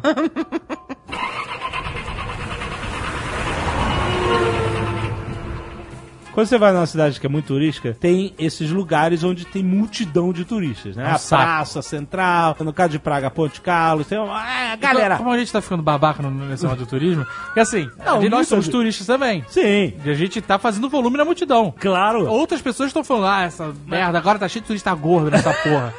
Exato, exato. Mas eu quero dizer o seguinte: por que nessas cidades turísticas tem uns locais que tem muita incidência de gente ao mesmo tempo? Começa a juntar os comércios meio merda em volta. Não, De total. co- De, tranqueira chinesa. Mas esses comércios meio merda, eles atraem o turista de pau de selfie. Exatamente. Que é o pior tipo de turista, desculpa. Se você é um O turista pau de turista selfie. Pau de selfie, É exatamente. aquele cara que fala alto pra caralho, que normalmente não sabe o que tá fazendo, tá meio perdido, que compra a camiseta I Love Praga. Exatamente. Essas lojinhas. E os restaurantes ficam em volta também são meio whatever. É, né? cata turista, né? Cata Caro turista. e ruim. Caro e ruim, exatamente. Então, a gente começou a desenvolver uma técnica de procurar esses restaurantes meio afastados dos centrões pra tentar achar algo autêntico, né? Não, Exato. não aquela carregação de turista e tal, não sei o quê. Não quer dizer que não tem restaurantes bons nos A gente centros. achou um restaurante bom perto da Ponte Carluxo, com vista pra Ponte Carluxo. Então, aí o que acontece? Exatamente a história desse restaurante. Chegou lá, restaurante chique, guia Michelin e o caralho. Calma, assim.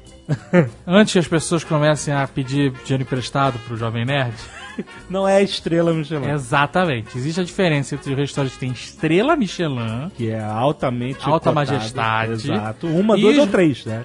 E os restaurantes que estão no guia Michelin Sim. para todos os mortais. Que já, mas que já é uma parada. Olha só, vocês estão muito above my pay grade. Eu fui passar o meu carnaval bêbado, boiando no mar em Angra. Vocês foram para Zuropa para comer em restaurante Michelin. Eu, eu vou dormir, tá? Peraí, cara. Calma. Você tava no iate fazendo churrasco em alto mar. Olha que babaca! que babaca! Estava em Angra no iate, boiando. Peraí que chegou o barco do churrasco, só um minuto. Peraí que pa- vai passar o barco do champanhe agora. Vou comprar meu, Babaca! vou comprar meu Velve Clicô que acabou. Cala a tua boca. Cara, ela tá... lava essa boca Não, com tu, caviar tu e ficou tomando Cida Cerezé em Angra. Não, não, olha É, não, não, não, não tinha sido Cerezero. Eu até pensei, mas não tinha. Mas tudo bem, segue daí. Mas olha só, presta atenção. A gente viu o restaurante chique, maneiro, assim, pô. Não era também tão chique. Era, chi- era bonito. É, não é, é, sim, não era absurdo, mas era chique, porque tinha guia Michelin, caralho e tal, não sei o que. É E- Michelin Não estrela. é estrela, só o guia, exato. Mas aí, o que acontece? Não que eu... Não, a gente entrou lá porque tava escrito na porta assim, Best Schnitzel Ever. É, o chinitz É. que é o Não foi que famoso era Michelin. Depois que a gente viu, Não, não, era mas o Michelin. Michelin ajuda. Não, não. Eu, eu, eu, Mas o negócio disso entrou- é que é o, é o bife milanesa, que eu já tive a diarreia fudida por causa dele em Recife. Chegou um momento, então, é isso? Mas não foi dessa vez, não, não, não, não, não deu nada. Aí quando você entra no restaurante e você ouve um piano, você já sabe. Fudeu. vamos, vamos, vamos, vamos fechar a porta. Né? Mas, assim, a gente, mas o que acontece? O Jovem Nerd, ele tem essa, essa parada. Por exemplo, quando ele passa na alfândega, ele atrai o fiscal. O fiscal, ele sente o medo do Jovem Nerd. O Jovem Nerd pode estar sem mala, o fiscal vai parar ele, porque ele teme o fiscal. E no restaurante, é a mesma coisa. O Jovem Nerd ele entrou no restaurante e ele ficou intimidado. É, ficou. Não, mas olha só, Primeiro porque por ele entrou, parecia que tava, parecia um indigente que a gente tinha achado na rua e tinha levado pra comer. A gente Ou está- pagar um prato de nós comida pra esse está- menino. nós ele parecia, est- tava vestido que nem um maluco. Coitado, né? A, aquela casaco, casaco com a manga que é um palmo maior, sabe? E ele fica sem as mãos, sabe qual é? Porque eu tenho braços curtos. Então, por que você não mandou... E aquele gorro, aquele gorro de Bariloche. Não, é da Universal Studios. Era um gorro roxo, com casaco marrom. E aí a camiseta é maior que o casaco e é, sei lá, marrom. arrebentou Aí o o cara tá botão, com um casaco preto botão. Arrebentou o botão, lembra? e arrebentou o Vem no botão. pânceps, vem na altura do pânceps. Claro, claro. Natural. Tava comendo. Mas olha só, ele em Los Angeles ele tava se vestindo direitinho. Eu acho que o problema dele é com roupas de frio, então. Então, mas é que nesse dia eu, eu saí meio sem ver o que, que eu ia me vestir. É, ele... direito. ele... Tava sem luz no quarto dele, ele abriu o armário que caiu em cima e ele vestiu. Exato. Saiu no escuro, né? Eu saí Botar muito essa tu- cueca, essa meia. Eu saí vestido de turista de pau de selfie. É, essa é a parada. Eu tava. Tá. Dave, lembra em Nova York que o Alexandre tinha uma bolsa de tricô gigante? Tem. Caralho, Alexandre. Bolsa de tricô é de fuder a alma, hein? Cara, ele, ele guarda o passaporte, é, dólar, Ainda essa- guarda lá. uma bolsa de tricô de senhora. Não, já parei. Senhora. Já parei com essa bolsa de tricô. Cara, era inacreditável, meu irmão. Você entra em qualquer birosca, você compra algo menor. Não, já, já larguei, já larguei. Lá de em. Los Angeles ele não usou isso não. Se usasse, eu ia esconder. Então eu ia fingir que eu não conhecia. Aí a gente chegou no restaurante, aí a gente falou, puta, maneiro aqui, melhor schnitzel, pô, schnitzel é bom pra caramba, vamos comer aqui. Porco empanado, porco empanado e frito, meu irmão. É outro porco, meu irmão. Não sei o que é que eles fazem lá, mas eles fazem direito. Eles estão de parabéns. É porque eles só fazem isso, cara. Eles Só só, tem fazem porco Só naquela merda. lá. Os caras são experts. Só tem porco e batata. Porco, batata e cerveja. Olha que lugar pra se morrer. É. Aí eu sei que o Jovem Nerd foi lá falar, olha, a gente quer uma, uma mesa pra três. É porque a senhora Jovem Nerd não foi com a Gisele porque a Gisele não estava bem e aí ela não, não, é, não era maneiro viajar. É ela aquela ficou. famosa de- viagem do Jovem Nerd. Se diverte, mas não pensa em mim. Não, que Roberto isso? É Foi verdade. decisão dada. Se diverte, Não mas não Aí, eu, pô, já tá com passagem comprada. Não tem. E aí ela falou, ela falou, vai, vai que você foi convidado pra festa e tal. Vai lá, vai lá, vai lá. Vai lá, vai lá, vai lá. Aí, enfim. Bem, aí, Aí o Jovem Nerd só falou, mesa, mesa pra ter aquele indigente com uma touca roxa. Não, ele ainda tava com aquele babador. Babador? É, um negócio pra... É pra... um protetor de pescoço que todo mundo comprou na Nova Zelândia. Caralho, babador é um nível abaixo de escrotidão. Você está de parabéns. Não, não, não, não. Não, não, não, não. Não, não. É um protetor de pescoço. Protetor de pescoço contra baba. É um babador, Jovem Nerd. Todo mundo comprou essa merda na Nova Olha só, Zelândia. não, realmente, você comprou, porque pro frio você usa ele no pescoço, certo? Como se fosse uma gola rolê, ou você leva ele até o nariz. É, é pra cobrir a cara. Quando você usa ele só no queixo, você deixa sua boca pra fora e fica com aquela merda. Do queixo pra baixo, usando um gorro gigante do Universal Studios, roxo, e o casaco onde suas mãos não aparecem, fica aquela manga mole, você fica parecendo um maluco indigente. Então, eu entrei no restaurante e falei assim: tira esse gorro. Aí, aí piorou, porque... E aí piorou porque o Jovem Nerd, ele, de manhã, ele penteia o cabelo com manteiga. Não sei o que. que vacilo. PT com manteiga é muito vacilo. Caraca, quando você fica com um gorro, o teu cabelo fica lá bizarro. Não fica, Quando ele tirou o gorro, eu falei, bota o gorro. Cara, Não, ele, parecia, cara, gorro. ele parecia um louco, sabe? Robert De Niro naquele filme Sede de Despertar, qual é o nome daquele filme? Sabe? Tempo de despertar. Tempo de despertar o Jovem Nerd. Eu pensei. O cara Vamos levar o nosso-. Eu perguntei assim pra. nosso primo. Eu perguntei assim pra moça, amor. É, você tem mesa pra três? Aí a cena é assim: ela virando, olhando lá pra dentro do restaurante. não- Vazio, não- vazio. Tinha Restaurante ninguém. vazio. Ela vira pra mim e fala: Desculpe, nós estamos lotados pro almoço. Ela não falou só isso, não. Ela falou assim: nós estamos lotados pro almoço e pro brunch. Podia ser pior. Ela podia falar assim, assim, se no caso ela não vai falar amigo, né? Ela fala, senhor, para três nós não temos mesas, apenas para dois. Aí sim ela ia saber que era pessoal. Mas não, aí- ela podia ter. Nós, nós estamos lotados para sempre. Mas aí eu falei assim: Go away, never come back. Quando é que o senhor quer reserva? Eu quero uma reserva para 26 de fevereiro de 2018, lotado. Não tem. Aí a gente falou assim. Bom, de noite a gente pode então reservar uma mesa pra de noite, pra jantar. Aí ela chegou e falou assim: "Hum, Não. Não, no jantar tá tranquilo. É, vocês chega nem, aí, Nem chega aí." precisam reservar, é só vir. Chega aí que tá de boa. Mas sabe, tipo assim, ela tava dizendo, esses malucos nunca mais vão voltar aqui. né? E aí, tipo Ela assim. ah, não precisa reservar, não, é só chegar. Chega aí que tá tudo certo. Chega aí que eu dou não de novo, né? É, porque ela não queria Teve aí que eu reservar fiz que. pros malucos, exatamente. Aí beleza, a gente passou o dia. Ah, mas aí eu falei, pode dar o cartãozinho, por favor? Aí ela deu o cartão do restaurante, né? Eu Isso. garanti o telefone. Falei, vamos marcar pro telefone, não ver a nossa cara, vai dar certo. Aí no meio da tarde a gente foi, ligou e, e marcou, né? Reservamos pra noite. Reservamos. Era muito bom, mas não era o melhor schnitzel. Aí, quando a gente chegou, ou seja, quando a gente chegou de noite. A gente tava, o Jovem Nerd já tinha trocado de roupa. Ou não? Era Eu uma não roupa de maluco? Não, a gente tava mesmo roupa de maluco. É, ficamos na rua. o dia Ele inteiro. só deu uma ajeitada na, na manteiga, sei lá. Lavou a cabeça no chafariz. Deu um tapa na franja, né? Com manteiga. Continua.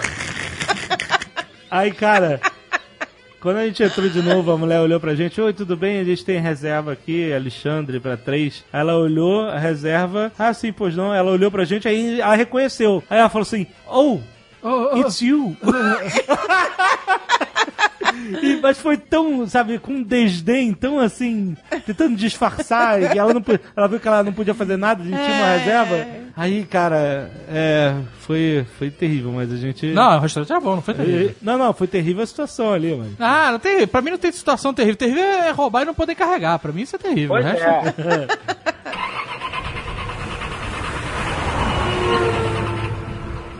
Uma outra coisa legal que tem muito em Praga, tem todo canto concertos musicais.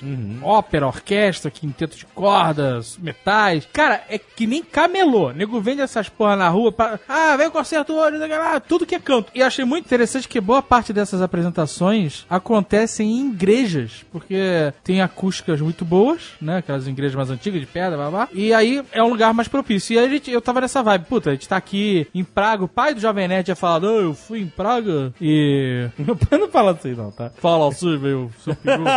Ele fala meu seu peru, né? Ah, Seu. Vai. Não, fui, o André imita ele igualzinho. Não, não, vis-a-vis. Concomitantemente. Vis-a-vis. Caraca, nada a ver. Vis-a-vis ergo. Pô, velho, eu fui em Praga e, e fui em sete concertos em seis dias, maravilhoso. Maravilhoso. Meu pai gosta, pô. Tô em um concerto enquanto tomava banho. Foi ótimo. É assim mesmo. Escovando dente, escovando dente, eles gritavam, era uma loucura, adoravam. E aí a gente tava andando lá pela praça, central, whatever, e aí eu vi um cartaz, tinha vários cartazes na parede, a gente parou pra olhar. Tinha o cartaz do Museu da KGB, tinha o cartaz do Museu do Comunismo, e aí embaixo tinha um cartaz da apresentação da Carmina Burana e do Bolero de Ravel. Eu falei, caralho, que É uma foda! parada foda. Parabéns. Exatamente o que eu pensei. foda. Eu falei, caraca, vamos ver a parada da Carmina Burana. É uma ópera foda. A gente sabe por causa das novelas da Globo. e aí tava escrito assim: Carmina Burana, apresentação na sinagoga espanhola. A sinagoga mais bonita do mundo, sei lá. Tinha um negócio assim. Foda. É. Era. E aí eu falei assim, puta que pariu, tomar no cu praga. Matar dois coelhos com a cajadada só. Três, na verdade. Você vai ver um, um concerto, seu Eurípides, pai do Jovem Nerd. a gente vai assistir Carmina Burana e vai na sinagoga mais bonita do mundo, tudo por um ingresso só. Aham. E aí fomos lá, não era caro pra uma apresentação como é. 120 Era do reais. lado da estátua do Kafka. Cara, que foda. Foi uma parada muito maneira. Eles não tocaram Carmen Burana inteira, claro. Eles tocaram só aquele trecho Ó Fortuna, que é o mais famoso. Tocaram também uns dos trechos mais famosos do Bolero de Ravel. Tocaram Frozen também, eu acho, né? Não, que Frozen. Não, eles, eles tocaram Don't Cry For Me Argentina. Essa é a hora, essa é a hora que ele dormiu. Tocaram Frozen. It go! O cara vai... Eles tocaram música pop lá, eles tocaram Cry From Me Argentina, achei meio maluco isso. Tava num ritmo foda de Carmina Burano com o cabelo bolado de Ravel, aí de repente veio Don't Cry For Me Argentina. Eu achei meio bizarro. Mas a mulher, a mulher cantava bem. Mas, foda. mas era um quinteto de cordas. Assim, é impressionante, porque a gente tá acostumado a ver música pop, e aqui no Brasil a gente tá acostumado a ver sertanejo e pagode, né? É, Assim, tem músicos Aqui bons. no Brasil, leia-se Copacabana, você tá acostumado a tomar cerveja e de repente ouviu um Opa!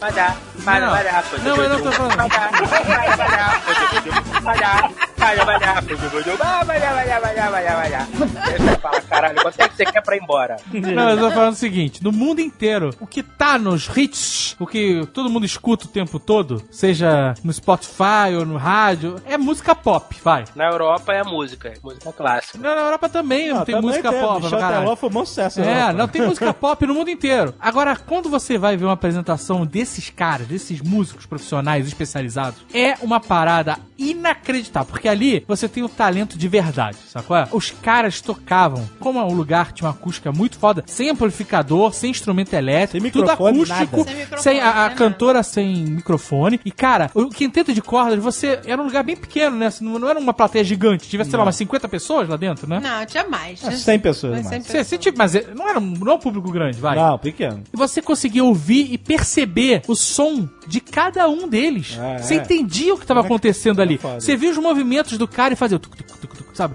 Você via tudo, cara. Assim, porque essas, essas óperas, tipo Carmina Burana e Bolero de Ravel, a gente tá acostumado a ver, ouvir elas em CD, essas coisas, elas são tocadas por orquestras. Tem É, enorme. todo tipo de instrumento possível. E lá eram cinco malucos pra fazer isso tudo. E mesmo assim, foi inacreditável, cara. Eles conseguiam fazer sons com as cordas, com os baixos, os violinos. Cara, era, foi um- uma experiência. Eu nunca tinha assistido nada assim de música clássica, não sou erudito nessas paradas nem nada. Mas eu fiquei de bobeira. E a mulher que cantava era saco sacanagem, cara. É, imagina que tá, um anjo. tá todo mundo no nível máximo da perfeição da- da- dos seus talentos, entendeu? Não tem mais pra onde subir. Estão no máximo, estão no teto. Super É, Saiyajin cara, foi uma 5. experiência muito foda. É cara. foda, e vale a pena. Vocês chegaram em São Michel a ouvir uma missa? Não. Cara, se vocês voltarem a São Michel, vai lá, vai ver uma missa. O que é tipo enigma? É tipo enigma?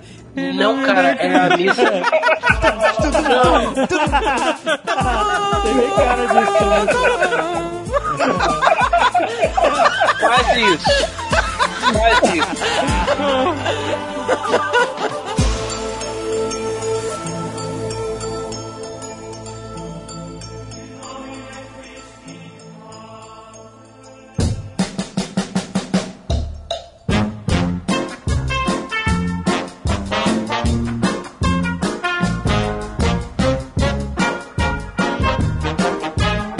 A gente estando na Europa ali. É, Ali na Europa. Já que estamos na Europa. É porque isso é um pensamento que eu tenho, realmente. Se você vai viajar, você gastou na passagem. É, é. aproveitar, Pô, vamos né? esticar isso aí, né? Ah, emburaca essa merda, que se foda. O caro é sair do Brasil. Depois, amigo, que se foda. Aí a gente mandou um e-mail pro nosso querido amigo Giuseppe da Montegrappa, lembra do Giuseppe, pra perguntar se pô, a gente podia visitá-lo, né? Aproveitar a ocasião que a gente ia estar lá perto. E ele falou, não, beleza. Assim, não era tão perto assim, 9 horas de carro, mas. Porra, mas é, cara, Na é Europa 12 tudo horas de voo. ali. É. Olha só, na Europa, você sai de casa, vira pra esposa e fala: Meu amor, eu vou ali no outro país com- comprar um pão de queijo e volto, cara. Tem gente que faz isso na Suíça, vai, vai pra França comprar cigarro e volta, que é mais barato, é verdade. É, imagina o nível de escrotidão. Briguei com você, vou para outro país. Você vai lá, toma um café, dá 10 minutos e volta pra casa. Deve ser maravilhoso. Pois é, aí. e aí a gente combinou, pô, vamos encontrar o Giuseppe. A gente sai de Praga, pega o carro e pux, vai dirige até Bassano. Ele falou: passem a Páscoa aqui conosco. É, pô, maneiríssimo, Foi né? emocionante quando ele falou isso. Eu falei: caraca, passar a Páscoa com o Giuseppe. Que vida cruel, né, bicho? Não tá fácil, Fred. Aí beleza, a gente pegou. E eu, e eu te convidando pra passar o Natal aqui em casa para acabar as festas. Desculpa, não precisa. É, foi a última Páscoa do Giuseppe, né? Isso aqui é triste. Ai, gente, pior se for mesmo. Ai, que horror. Como vai ser a última Páscoa se ele morrer? Então. Então, mas aí. Ai, que horror. Vou até isolar. Agora ele não vai morrer mais. Agora morreu, o André bateu na André madeira. bateu na madeira. Giuseppe está salvo. Tá salvo. Aí, a gente tava em Praga. Só que Praga não é o maior centro do mundo. Não tem voo pra tudo que é lado. Ainda mais pra Bassano, né? É, Ou pra então- Veneza, o que seja. Não, e o foda é o seguinte, tu compra uma passagem dentro da Europa ali, na, na área Shingle. Shingle? Shingle. Eu não sei, cara, só foi o Carluxo. Convenção... A convenção, aquela carta que eles te dão. Ah, carta de Schindler. Take me to Carluxo Bridge. please. Lista de Schindler. Lista de Schindler. Olha só, quando você viaja... Schengen, porra. Shingle. Schengen, caralho. Não, não, é Shingle. assim, pra você viajar dentro da Europa, voo É doméstico... Schengen, Schengen. A convenção Schengen, de telha, isso. de telhado, Shingle. Schen- Não, cara, Schengen. Schengen, isso. Quando você viaja ali na, dentro da área da Tem convenção a convenção de Schengen, Xangai também, mas aí é outra. cara, a passagem é barata, custa, sei lá, 80 euros. É, não, tem passagem que custa muito menos. Ou menos, 50, 30 Mas aí a euros. taxa de, de aeroporto é inacreditável. A taxa é 500, 600 euros, É, entendeu? É, impossível. absurdo. Não, e assim, A taxa o, de- de europeu, aeroporto. o europeu não viaja com roupa, ele leva tudo numa sacola da Sendas. É. Nem existe mais Sendas. Sacola das sendas. Veja como é o mundo antigo, né? É o, é o velho mundo. Mas é porque assim, você compra uma passagem, né, assim, tem passagem que sai, sei lá, por 30 euros. É. Aí você bota, porra, caralho, muito barato, 30 euros uma passagem. Claro, padrão europeu, não brasileiro, né? Que hoje em dia é uma fortuna e daqui a um ano vai ser impossível. Mas você fala, puta, passagem de 30 euros, vamos lá. Aí você vê, taxa de Taxa de aeroporto, embarque, é. taxa de embarque, 500 euros, já pulou pra 530. Aí bagagem excedente, que você não pode levar nada, nem carteira, 200 euros. Aí é impossível Aí viajar de fudeu. avião dentro da É, Europa. fudeu. Aí eles, puta, vamos alugar um carro e a gente... Porque são só mil quilômetros. é, mas porra, é mais A gente só precisa cruzar a República Tcheca, a Áustria, a Alemanha pra chegar na Itália. Exato, exatamente. Mole. Olha só, quantas horas durou essa viagem? A gente Ah, fez ela em quebrada. dias. Assim, quando você aluga um carro na Alemanha ou nos Estados Unidos, você tem uma gama gigantesca de carros dos mais variados tamanhos pra alugar. Nós éramos três pessoas, no inverno, três malinhas. Ah, não, as Caprichadas. Estavam pesadas por causa da roupa de frio. Pesada não, pô. Se fosse uma mala do tamanho de, de- de uma mochila e tivesse pesada, foda-se. O problema é que a mala era do tamanho de uma pessoa. e, e cheia, né? E- Então precisa de um carro de mala grande. é porque além disso tinha três malas de mão, que Isso. ninguém abre mão, né? E mais a mochila. Era a família Griswold. É, a família Grizzle, é isso aí. Então foi uma van, deve ter sido pelo menos uma X4, né? Uma BMWzinha X4, que foda-se, tô na Europa, caguei. Não, não. Não, é que tá, a gente tava na República Quem Tcheca. dera, BMW. Não, eu, eu até cogitei alugar uma van, ainda bem que eu não fiz isso, seria muito ridículo chegar na casa do Giuseppe de van. e seria impossível acompanhar o Giuseppe na estrada de van. Mas a gente alugou. a Kombi, né? É, de, Alugar de Kombi. Kombi seria estiloso pra caralho. A gente teria morrido, mas seria foda. Mas a gente alugou um. Skoda. Um, um Skoda. Que é uma marca tcheca. Um carro tcheco, mano. Que é- foi comprado pela Eu sei. Volkswagen. E, Sei. e, e- Parabéns, hein? e é isso. É um carro tcheca. Era o que tinha. Era mano. que tinha pra olhar, era literalmente. Eles nem lavam os carros pra alugar. Ah, pega um desses imundinhos aí e se dê por Você- satisfeito.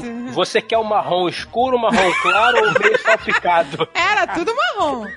Era E aí- exatamente tudo aí. O cara falando, a gente alugou o equivalente àquele carro da família Griswold de madeira na lateral. Mas ele era, não era tão feio assim, porque os carros da Skoda são horrorosos. Sim. São todos asquerosos, assim. E os nomes é, é Es- Skoda Fábia, Escova Otávia. Eu, nossa. o Giuseppe é o cara fino, milionário de- da Itália. Eu vou chegar com um Skoda, que é uma caixa com rodas. Aí o cara falou: Olha, eu tenho esse Skoda Superb. Ah, porra, esse nome já é melhor do que Fábia. Super. E a gente já tinha alugado uma vez na Espanha, quando a gente foi uma vez, a gente tinha alugado um Skoda por um dia só. E eu falei, cara, que carro horroroso. Mas tu gostou dessa merda, né? Alugou de novo. Não, porque Não só tinha tinha, esse. Não tinha e aí, opção. na- na- lá, na- ou era isso ou era nada. Ou a gente tinha que viajar 30 horas de trem, cara, pra chegar em Bassano. Era isso, essa- essas opções. Entrava na Itália, jogava essa merda na primeira vala e pedia um Lamborghini. Foda-se. Mas as malas, eu continuar com o problema. Eu, ia falei amarrar as pra malas no ele. para-choque e vir arrastando elas pela estrada? Ah, não. Tinha outros carros aí, sim. Isso aí. Aonde? Aonde tinha outros Podia carros? até trocar. Falei, vamos trocar de carro na Áustria. Então você leve uma mala menos. Você era... leve também. É, quer dizer assim. Porque a minha ela mala é levou... é o tamanho da tua. Não, você levou duas malas. Uma mala só pra sapato e, e secador de cabelo. Cabia no X6. Vocês que ficaram regulando essa porra. Cabia, cabia. Tá maluco? Fred, você cabia. entra no site da Budget República Tcheca. Olha só, já começou errado. Entrou na Budget. Não, cabia no X6. Não, não tem desculpa. Cabia no X6. Tinha X6. Pô, não tá maluco. X6 ele, quer dizer, ah, conseguiu um carro. Na Áustria na tinha. Na Áustria tinha, na Alemanha tinha. Teria sido mais tá, não, agradável. O problema é que assim, a gente estava alugando um carro na República Tcheca e esse carro ia ser devolvido na Itália. E a gente pegou o carro e, vamos embora. E ele era, era um carro razoável, vai. Era um carro ok. Ele podia ter me decepcionado mais. Você não estava no nível Rio, Cabo Frio, 18 horas de gol branco sem ar-condicionado, é isso que você quer me dizer? é, é isso aí. Não é tava nesse nível. O Skoda tinha aquele banco quentinho que deixa o, o Forever quentinho, sabe? É. Delícia. E é maneiro, é maneiro que você aprende que existe uma tecnologia muito avançada de celulares, né? Que eu tava com um chip tcheco e, cara, quando a gente. O tava assim: ah, olha só, a fronteira com a Alemanha, que a fronteira é só uma placa, né? Não tem front, não tem checkpoint nem nada. Depois que os terroristas entram e saem quando querem. Nem Brasil e Paraguai também, é só você É falar tipo Brasil. quando você estivesse mudando de estado no Brasil, né? Só que bem-vindo, Alemanha. Aí você passou aqui, ó, Alemanha. Cara, o sinal do celular morreu. Cara, eles têm uma tecnologia de que faz curva. O sinal faz a curva na. na- Eu não sei como é que eles fazem Eu não isso. sei o que que é, É um cara, campo de força, eu não sei o O que sinal que é. foi 3, 2, 1. Caralho, impressionante essa tecnologia. É impressionante. Cara, cara. Foda, foda demais. Mas aí, beleza, aí ficamos sem internet. Aí a gente foi. Aí saímos da República Tcheca, fomos pra Alemanha, Autobahn, 200 e pouco no Autobahn, com os codinha dando a tremida fudida, dando a chacoalhada boa. Isso é uma parada que eu me ressinto. Quando eu fui a Munique, choveram durante cinco dias e eu não pude alugar o Porsche pra dirigir no Podia, autobahn. podia. Você, você peidou na farofa aí. Não, não podia, querido, porque veja bem, existe um limite pra fazer merda. Alugar um carro de 350 cavalos de tração traseira na chuva, puta que pariu. É pedir. Pede pneu de chuva. Pede pneu, bota pneu de chuva. Pede um pneuzinho biscoito, pneu biscoito. Olha só, eu tenho um cartão aqui. Com esses dois dá pra alugar o Porsche? Dá. Mas eu queria botar esse outro cartão aqui da Caixa Econômica Federal para o pneu de chuva. Pode fazer isso, por favor? Não, não dava. Mas eu vou voltar lá pra fazer isso. Bem, a gente parou na Áustria pra dormir, porque era, não, a gente viajou 6 horas e era mais umas 3, 4 horas pra chegar em Bassano. É, isso aí. Então, puta, vamos parar na Áustria. A gente ia parar em Munique, mas a gente tá legal de Munique. Essa que é a verdade. Nossa. É, é verdade, gente. Eu tô, eu tô cheio de Desculpa, Munique. hein, foi mal. Eu vou, vou, vou abrir mais uma garrafa de uísque porque tá foda. Desculpa, foi mal. Não é, que a gente, a gente teve numa feira em Nuremberg Não, não tenta consertar, agora já era. um mês antes. Agora eu já tô deprimido. a negócios em Nuremberg. E aí a gente acabou esticando pra, pra Munique pra. É, não tá fácil, não tá. Não tá fácil pra ninguém, né, amigo? Não tá, tá difícil. Aí eu tô Gente, falando. é um ano de crise, né?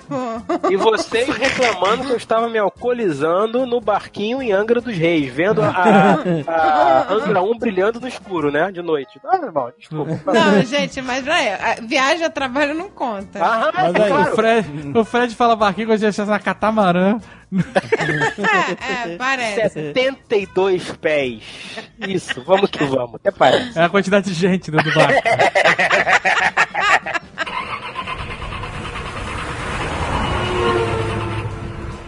Aí no dia seguinte seguimos viagem para finalmente chegar a Vassano, encontrar nosso querido amigo Giuseppe. Aí no caminho a gente falou assim: vamos aproveitar e vamos já direto, tá um dia bonito pra caramba, vamos direto lá pro topo da Monte Grappa. Isso, que a gente visitou já. Porque vez. a gente já tinha visitado uma puta visual lá de cima, É, dá pra ver. Alpes É, austríacos. puta, é muito maneiro. Aí a gente, o que, que a gente fez? A gente fez o caminho mais longo possível, subir a montanha pra depois descer pra chegar na, na, É, na, calma, Bassano. a Monte Grappa é a montanha que dá nome ali à cidade de Bassano del Grappa. Ela fica no norte da Itália. É o fim dos Alpes, né? A partir dela pro sul é aquelas planícies italianas. Então, a gente foi lá em 2012, achou foda pra caralho. Vamos de novo, porque você podia subir de carro. Você sobe de carro até o topo. É. Você não É, escala a 40 montanha. minutos de, de- É, só subir uma serra e beleza. A gente foi subindo a serra e a parada tava bem nevada, assim, neve ao redor da estrada durante toda a bastante serra. neve. Conforme a gente ia subindo, a quantidade Mas- de neve E aí, criando uma aumentando. muralha de neve. São aquelas fotos que vocês mandaram dizendo isso vai dar merda. É, tipo Exatamente. isso. Não, e aí a gente mandou as fotos depois, porque quando a gente tava lá, a gente tava sem sinal de celular e ninguém fazia ideia da onde a gente estava. É, a gente não avisou ninguém. Que beleza, né, cara? Porque, a gente- assim, as- a- os nossos familiares e o Giuseppe sabiam que nós estávamos em algum lugar entre a República Tcheca e Bassano. Exato. Tudo pra dar merda. Vou subir uma montanha com neve, com possibilidades de avalanche e ninguém sabe que eu estou aqui e não tem telefone celular. Qualquer coisa, o dinheiro tá debaixo da geladeira. É basicamente. foda-se. Importante, a gente estava num Skoda. Upgrade. O potencial de dar merda era 110%. E aí a Carro gente... lotado de mala. Sabe, e, aque- e aquela estrada que só dá um carro por vez, aí Só você um de vez em carro. quando dá de frente com outro carro, dá aquela freada, ai meu Deus. Mas aí, eu sou piloto, foi tudo certo. Aí um tem que dar ré pro outro passar, e Ah, cara... mas dar ré num abismo, é uma merda. foi, É, foi. mas é tranquilo. Aí tava tenso. Aí a gente, caralho, tem cada vez mais neve, mais neve, mais Não, neve. é a- a- na, na lateral, assim, porque assim, a- na estrada, na pista de rolamento, não tinha neve. Não, Porque eles tá. passam aqueles tratores, sei lá, aqueles carros que tiram neve, realmente. É. Não tinha neve nenhuma no asfalto. Agora, Trator com lança-chamas. acabou o asfalto, amigo, era parede de neve. Exato. E cada quilômetro avançado era alguns centímetros a mais na parede de neve. É, é, tá, tá as paredes já. Eu sei que a gente chegou num ponto que ah, tinha neve pra caralho já. E eu comecei a ficar assim, caralho, tem muita neve aqui. E tinha alguns momentos que tinha neve no asfalto, que tava caindo a neve Tava Exato. caindo. E se acumulou no asfalto. Caralho, aí vambora. Mas vambora, a gente tá indo, vambora. O GPS tá mandando, vamos seguir. Aí faltando 10 minutos pra chegar no topo, segundo o GPS, a gente se depara com uma placa assim: cuidado, perigo de avalanche daqui pra frente. Risco de avalanche. Aí tinha um- uma parada fechando a estrada. E a parede. tava fechando. Não, tinha, tinha um negócio Tava, realmente bloqueando tava meia bloqueando. estrada Meia pra estrada, você realmente é. parar ali e pensar É. duas E vezes. fi- começar a calcular os riscos. Aí a gente parou, E saiu do a, carro. a parede de neve das laterais Ah, já já, tinha ali pelo menos um metro e meio de altura, que é neve pra caralho. É, é muita neve, cara. Aí a gente parou o carro, ficou olhando assim, tipo assim. A gente deixou na mão do Jovem Neto, que era aniversário dele, falou, decide aí, Jovem Neto. Era dia do. E aí, a assim. gente sobe mais 10 minutos com risco de avalanche e morre que nem todo mundo no filme, naquele filme Everest. tô quase lá, tô quase lá. É, tô quase tô lá. quase. Daí eu olhava pra cima lá pra montanha e via só o topo da- do- dos pinheiros. E eu falava, vai neve pra caralho, mano. Só tô vendo o topo do pinheiro. O resto o tronco. Aí a gente. Resultado puta que- soterrado de neve. Tá, então beleza. Vamos fazer um xixi na neve aqui e vamos voltar. Como todo bom brasileiro, vou dar uma zoada no meio ambiente e voltar pra casa. Foda-se. A gente parou o carro, a- tirou a umas fotos de onde olha, a gente tava. Melhor não, né, gente? Ninguém sabe que a gente tá aqui, isso dá uma merda. Aí quando a gente tava voltando, super frustrado, a gente começou a pensar assim, caralho, já pensou se a gente segue em frente? Não, mas a gente ficou parado, A olhando, gente ficou parado uns bons 10 minutos. olhando Era o pro horizonte, topo, raciocinando. Vamos ou não vamos? Vamos ou não E ficou um vamos? silêncio no carro e a gente pensa, cada um fazendo seus cálculos. aí, um- aí de vez em quando um falava, é, esse carro não é tão bom, né? aí daqui a pouquinho outro. O celular também, sinal não pega. Aí daqui a pouquinho outro, e ninguém sabe que a gente tá aqui. Pois é, Tá vendo que falta que faz uma X6? Aí não, beleza. Aí quando a gente tava voltando, a gente tava, puta, que frustração, não conseguimos chegar no topo da Montanha Grapa, que merda e tal. Aí já tinha caído um pedaço de neve de novo na estrada que a gente teve Cara, que Que a gente teve passar- que A gente passar não- com cuidado. A gente não chegou a ultrapassar o risco de avalanche, já tava caindo neve onde a gente tava. Aí a gente começou a imaginar assim, já pensou se a gente vai, aí vem uma avalanche, aí o carro capota, e a gente fica preso dentro do carro, embaixo da neve e tal, e a gente tem só o celular e a gente pode gravar uma mensagem de despedida para as pessoas. A gente ficou, sabe, É sabe que as é pessoas, né, conversas? faz isso, né? Vamos gravar uma mensagem, ah, eu amo fulano. E vocês nem tinham bebido, né? Não, mas a gente só ficou Não. imaginando isso, A gente pô. falou, mas nós, ah, e aí? A gente vai gravar a mensagem pra quando acharem a gente, Quem daqui que é? a 20 anos, soterrar. Na verdade, não ia demorar tanto pra acharem a gente, mas... Daqui a 20 anos, não, no próximo verão, quando nos acharem inteiros, sem nem nós termos ainda apodrecido, que a gente tava debaixo da neve, né?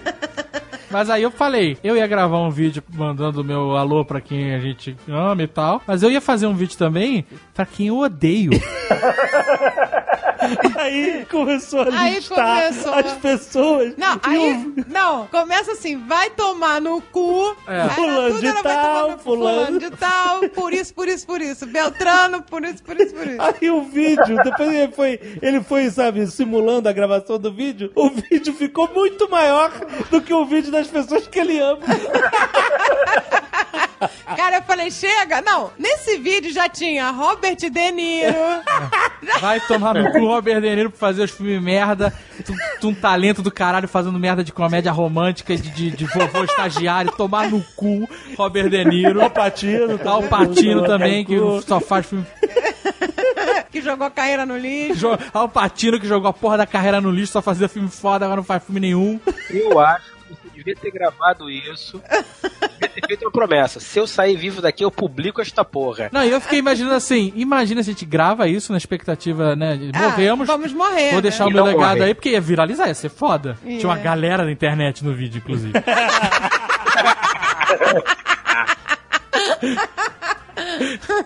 Ó, eu prometo pra você, cara, que se você morrer e eu não, é, eu faço com que todas as pessoas vejam esse vídeo. Eu vou atrás do Robert De Niro, aonde ele estiver. não, eu quero que você publique, não, não. Não, todas as pessoas não, eu quero que você publique no YouTube.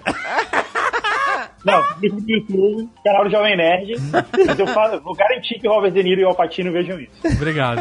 Aí eles ficam imaginando assim, vai que a gente tá soterrado, que a gente começou a entrar numa paranoia que a gente estava soterrado já. E que tudo aquilo já era nossa imaginação. É, a gente tava... Sabe, a gente desacordado, meio que sofrendo já com hipotermia e o caralho, e a gente já tava imaginando isso. Eu falei, caralho, imagina se eles resgatarem a gente, que a gente já tava falando como se estivéssemos soterrados. Imagina se resgatarem a gente e esse vídeo vaza. E a gente tá publica vivo. o vídeo.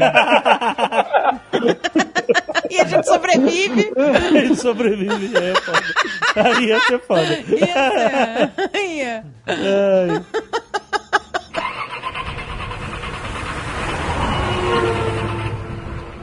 Quando a gente encontrou com o Giuseppe, ele falou assim: ó, vamos fazer o seguinte: na sexta-feira a gente pega o carro, eu quero te levar nos lugares lá na Toscana, na região da Toscana, na Itália. É uma viagem de três horinhas e tal, e a gente vai fazer um agriturismo e conhecer umas cidades medievais lá, vocês vão Ah, não, gostar. Agora explica o que que é agriturismo. Agriturismo é quando você vai num lugar que te serve. E ele, a um- comida, todos os ingredientes são são cultivados, Cultivados ou caçados lá. Lá, exato, no Aí local. esse era aquela experiência que a gente queria ter tido em Praga e não teve?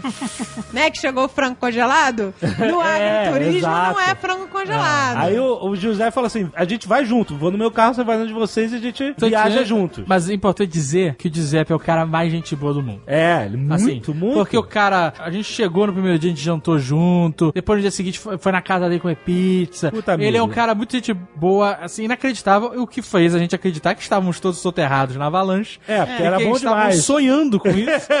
E a gente tava com medo das pessoas, da gente ser resgatado e acabar esse sonho maravilhoso É, que, que nós tava estávamos muito vivendo. maneiro ali. Exato. Porra, deixa a gente em coma, hipotermia um pouquinho mais, que tá maneiro. Aí, cara, Aí o Giuseppe veio com o carrão dele, Então. puta SUV. pode falar qual é o carro pro Fred? É uma, era uma X5. Uma X5, exato. Puta que pariu. Tá vendo? Se você chegasse de X6, caralho, era amizade imediata, malandro. Porra. Fica aqui, meu querido. Você não vai ficar no hotel, não. Você vai ficar aqui na minha casa. Porra. Aí, cara, quando ele saiu da garagem com a BMW X5, que é a família dele toda, que é um carro grande SUV, né? Porra, um carro grande não, cara. Ele já ultrapassou o conceito de carro. Ele já tá no padrão miniônico. A roda do carro era da minha largura. É uma cintura, cara. A roda, a roda do carro você para do lado, ela vem mais ou menos na altura do umbigo. É um negócio inacreditável. Aí, cara, quando a gente começou a seguir ele, aí, sabe, saindo da cidade, aí a gente falou assim, cara, a gente tá no Skoda. A gente tá no Skoda e ele está no BMW X5. E ele tá na BMW X5. E ele é um velocista maluco e corre pra caralho. Se prepara, cara. O bicho. Italianos, né, amigo? Italiano, a terra do Hamburgo. Italiano, italiano, o cara acelera. Meu irmão, o cara correu. e ele tava na BMW. Ou, quer dizer, ou, ou significa, correr é você pensar em correr, você está correndo. Você mete o pé no acelerador e responde. Eu estava no Skoda. Automático. Em que apertava o acelerador e o carro passava a marcha a cada 2 mil rotações. Eu falei, caralho, impossível. E eu lá, ó, acelerando, vai, escodinho, sabe? Que nem kart que você fica. sabe? né? Pulando assim contra o volante pro carro ir mais rápido um pouco. E o carro não ia, meu irmão. Aí eu falei assim: quer saber? Foda-se. Vou passar esse carro pro manual. Sabe qual é? Aham. Que tem a opção de, de você tirar do automático e botar ele no manual. Eu, eu me imaginei arrancando os fios assim, sabe, do painel. Pá! Quer dizer, a 120 por hora você resolveu passar o carro pro manual. O bicho pulou pra segunda marcha. eu, eu tô esperando aqui o pistão saindo do capô. Pá! Indo embora. Fred, eu esmerilhei aquele carrinho, bicho. O carro, meu Eu- irmão. mas olha só, são duas testemunhas aqui. Eu acompanhei o Giuseppe. Cara, Acompanhou, mas a que preço, o né? cara, o, o- assim, eu- o- a viagem preço. foi de mais ou menos 4 horas e meia, não foi de 3, foi 4 horas e meia. O Azagal saiu que nem a Ayrton Senna no GP do Brasil, mano. suando. Saí, Tá saí tenso, né? Suado, lavado. Porque assim, não era só a questão da velocidade, porque eu botei no manual e aí eu forçava o motor pra caralho e conseguia acompanhar o Giuseppe lá na, na loucura dele. Mas a roda do Giuseppe era do tamanho do meu carro. Então, assim, ele fazia as curvas Ah, a velocidade absurda. E eu tava no carro que tinha uma roda de bicicleta. O problema não era a velocidade, o problema era o carro. Exato. Tipo assim, se ele precisava frear, ele pisava no freio, o carro dele ia parar. Eu ia pisar no freio, atravessar o carro dele, pegar a família toda, botar dentro e continuar a viagem. Era isso que eu ia fazer. Com todo mundo dentro do meu carro, Foi porque sinistro, ia- ia ser impossível parar. Foi sinistro. Eu, eu, eu ficava, quando a gente fazia umas curvas e tal, eu ficava imaginando assim: se tiver que frear agora, aonde eu vou escolher bater? Porque se eu bater no carro do Giuseppe, vai ser uma merda. Eu vou estragar a amizade, vai ser uma situação muito escrota. Então eu vou escolher outro carro pra bater, qual é? Traça uma reta pra árvore mais milenar. Você olha e fala, ali. Aquela ali tem dois mil anos, vou foder aquela árvore. Vai, mano. Vai. Pelo menos deixa a marca em algum lugar, né? Eu cheguei na Toscana, lá na cidade que eu tinha, eu cheguei, eu era o coisa. Meus músculos todos se transformaram em pedra. Não, Pescoço não mexe, não mexe até não, hoje, E inclusive. foi, a, a mulher do Giuseppe, a gente parou no meio do caminho pra ir ao banheiro, a mulher do Giuseppe falou assim, olha aqui, Azagal, isso aqui é um bombom com, sei lá, com Red Bull dentro. Você vai comendo e fica esperto, entendeu? Aham. Pra conseguir... Isso, isso o Azagal tava com um barril de Red Bull embaixo do Eu tava, braço. não, eu tava com Red Bull, meu amigo, na veia já. Sabe aquela mochilinha que o nego leva pra fazer maratona que tem um caninho com água? Eu comprei uma mochilinha de Red Bull e ficava com mangueirinha na boca, só, só. Ah, foi sinistro, cara. Foi sinistro acompanhar. Eu não, eu não me atrevi a acompanhar o cara, não, cara. Não, o Jovem Nerd ficava, eu estou tenso só de ver a, a situação. Eu estou... Caraca, se eu tivesse no volante, cara, puta que pariu. Ele falou que se ele tivesse no volante, ele ia sair que nem um... uma múmia, com os braços pra frente, eu não ia conseguir mais dobrar os braços. Caraca, cara. É Eu saí do carro e ficava imaginando assim: o meu sonho naquele momento era ter o Didi Mocó batendo com aquele pedaço de pau que bate três vezes seguidas, assim, tá, tá, tá, sabe? é? Nos meus ombros, pra dar uma relaxada. Aí tem, tem uma hora que a gente decidiu ligar pro Guga pelo É porque a gente FaceTime. achou que a gente ia morrer. A gente, cara, a gente vai morrer.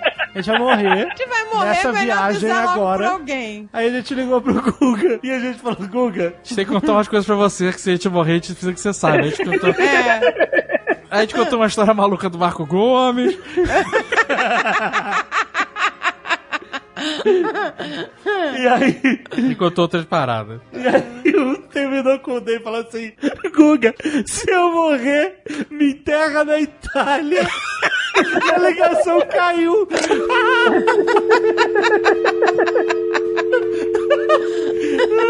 se eu morrer, eu não quero ser enterrado no Brasil. Foi isso que ele falou. Me deixa aqui. O Guga ficou preocupado durante uns um minuto, assim. Então a gente ligar de novo pro cara. É que a gente entrou no túnel. Não foi? Não foi, Guga? Foi, porra, foi. Eu Se eu morrer, me enterra na Itália. Tu, Imagina eu contando depois e o cara tava falando comigo. Foi a última palavra dele. Ele pediu pra ser enterrado aqui. Caraca, foi sinistro. Imagina o Guga falando assim: olha só, a gente vai ter que acabar essa reunião porque eu vou ter que pegar um, um avião pra Itália. o cara acabou de me ligar e ele falou: se eu morrer, me enterra na Itália. E acabou a ligação. Então, é. Tchau. Fechamos aqui, eu tô indo, tô indo ali pro, pro, pra Guarulhos. Braço, hein? Tchau. Aí levanta e sai. É, na real, se a gente tivesse morrido naquela estrada, não ia ter nada pra enterrar. A gente virar É, uma não. bola de fogo.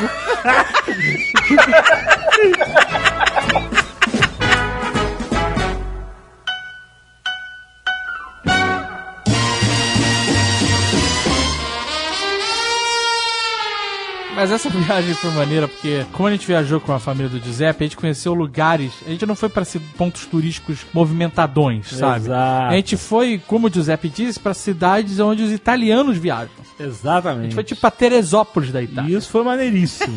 que não, cara. Teresópolis. Destruiu a Toscana. Que Destruiu comparação. a Toscana. Muito melhor ir para Teresópolis da Toscana do que a Maricá do Rio de Janeiro, segundo nosso prefeito. Mas vambora. Ai, meu Deus. Não, a gente foi pra, em cidades onde normalmente os turistas são italianos, entendeu? É, só tinha italiano. Puta, a gente conheceu lugares muito maneiros, cara. assim. Ó, anota aí. Tomamos vinho pra Não, o cacete. vinho era normal. Escovar o dente com vinho, né? Porra.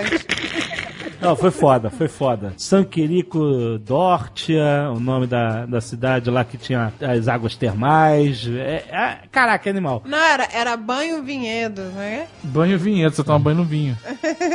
Tem outra? É, você acorda de manhã, aperta o tubo de pasta de dente novinho dentro da garrafa, dá uma chacalhada, põe na boca, choca, choca, choca, choca e pff, cospe. Porque foda-se, vinho lá, né? Mais barato que água. Ó, se você for na Toscana, Montalcino. Montaltino, aí se escreve Montalcino. Montaltino, Brunello de Montaltino. Monta, Brunello de Montaltino. Brunello de Montaltina, famoso Brunello de Montaltina. Excelente. O Giuseppe comprou uma garrafa de vinho tamanho de uma criança de 3 anos de idade. Comprou, comprou. a gente é. falava que era o Bambino Brunello. Ficou carregando aquela garrafa gigante. no- Essa cidade é foda demais, esse cara. vinho é muito bom. Foda. É, esse vinho é muito bom. Ela é conhecida pelo vinho, né? O Brunello de Nossa, Montaltino. a gente trouxe E vinho. esse não é um vinho, né? O Brunello Montaltino é um tipo De de vinho vinho, lá, que só região. é, só é dessa região por conta da uva que cresce Sim. em Montaltino. Puta, é foda, é foda demais. Você não toma vinho, cara. Mas eu tô falando da cidade. Você tomou quanta uva? Quanta uva de Montaltino? Uva de Montaltino. É, uma pena. Tava de Montaltino. Ai, é uma desonra.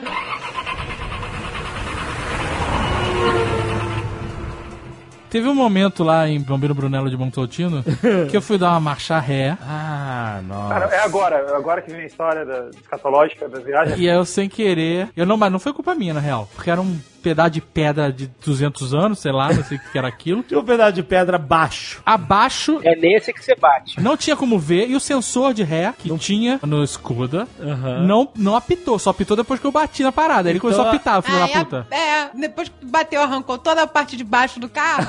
Calma, não, Bora. só, só foi um forro, só caiu o forro. Azagal deu a ré. prá. É o flanelinha, né? Pode vir, pode vir, pode vir. vir. Pá, para! Deixa ele solto. Exato. Bateu na parada, a gente, caraca, o que, que foi isso e tal? Começou a dirigir, ah, foi nada, tem árvore nenhuma, que porra é essa? Começou a dirigir e aí tem o barulho. Na verdade, eu achei que eu tinha batido na árvore, eu tava realmente nervoso com isso.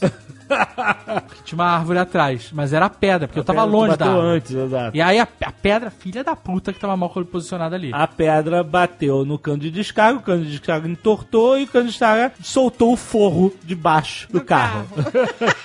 Gente, E o forro ficou.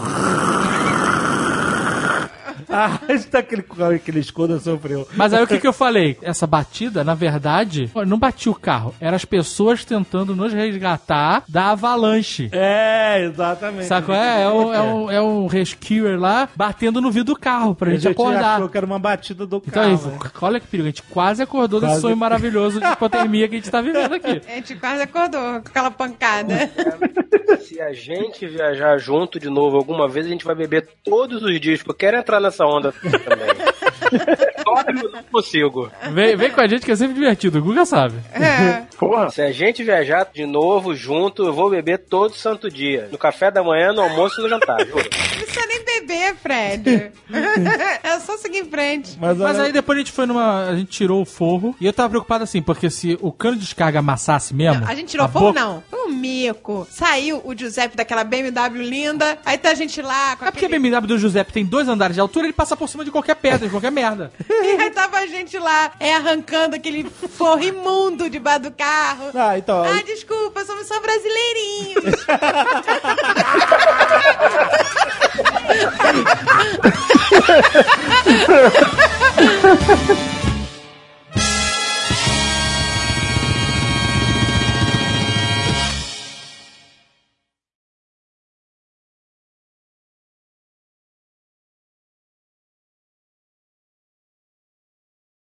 Teve Epifania do Jovem Nerd também, não vai Qual contar? foi a epifania? Tutti Frutti. Caraca, é verdade. A gente tava lá tomando café. Sabe, tutti frutti, né? Sabor tutti frutti. Babalu, sabor tutti frutti. Essa porra toda. Essa vida inteira você ouviu isso, né? O Jovem Nerd me perguntou, de que que é esse suco que você tá tomando? Ah, eu, tutti frutti. Aí eu. What? Tutti frutti. Tutti Frutti não é um sabor enigmático, sabor rosa. É uma fruta que se chama Tutti Frutti. Não, são todas as frutas. São todas, Todas as, as frutas. Tutti frutti. E foi só ela mudar a forma de falar que eu mudei toda a minha perspectiva de interpretação da parada. Você passou a aceitar que não existe uma árvore de tutti-frutti. Exato. E olha só, você vai ficar chocado. Você lembra do programa Coquetel do Miele? Era o rabo de galo do Miele, lembra? Não! Quando elas falavam assim, tutti frutti, tutti frutti, Então, pé. Aí pã. Porque É, né? todas elas eram frutas, então era tutti frutti. tutti frutti, pá, Não toma era melão. gratuito, não era Toma melão na cara. chiclete rosa, chiclete rosa, ban, não era isso que eles estavam falando. Não era gratuito, né? Este Nerdcast foi editado por Radiofobia, podcast e multimídia.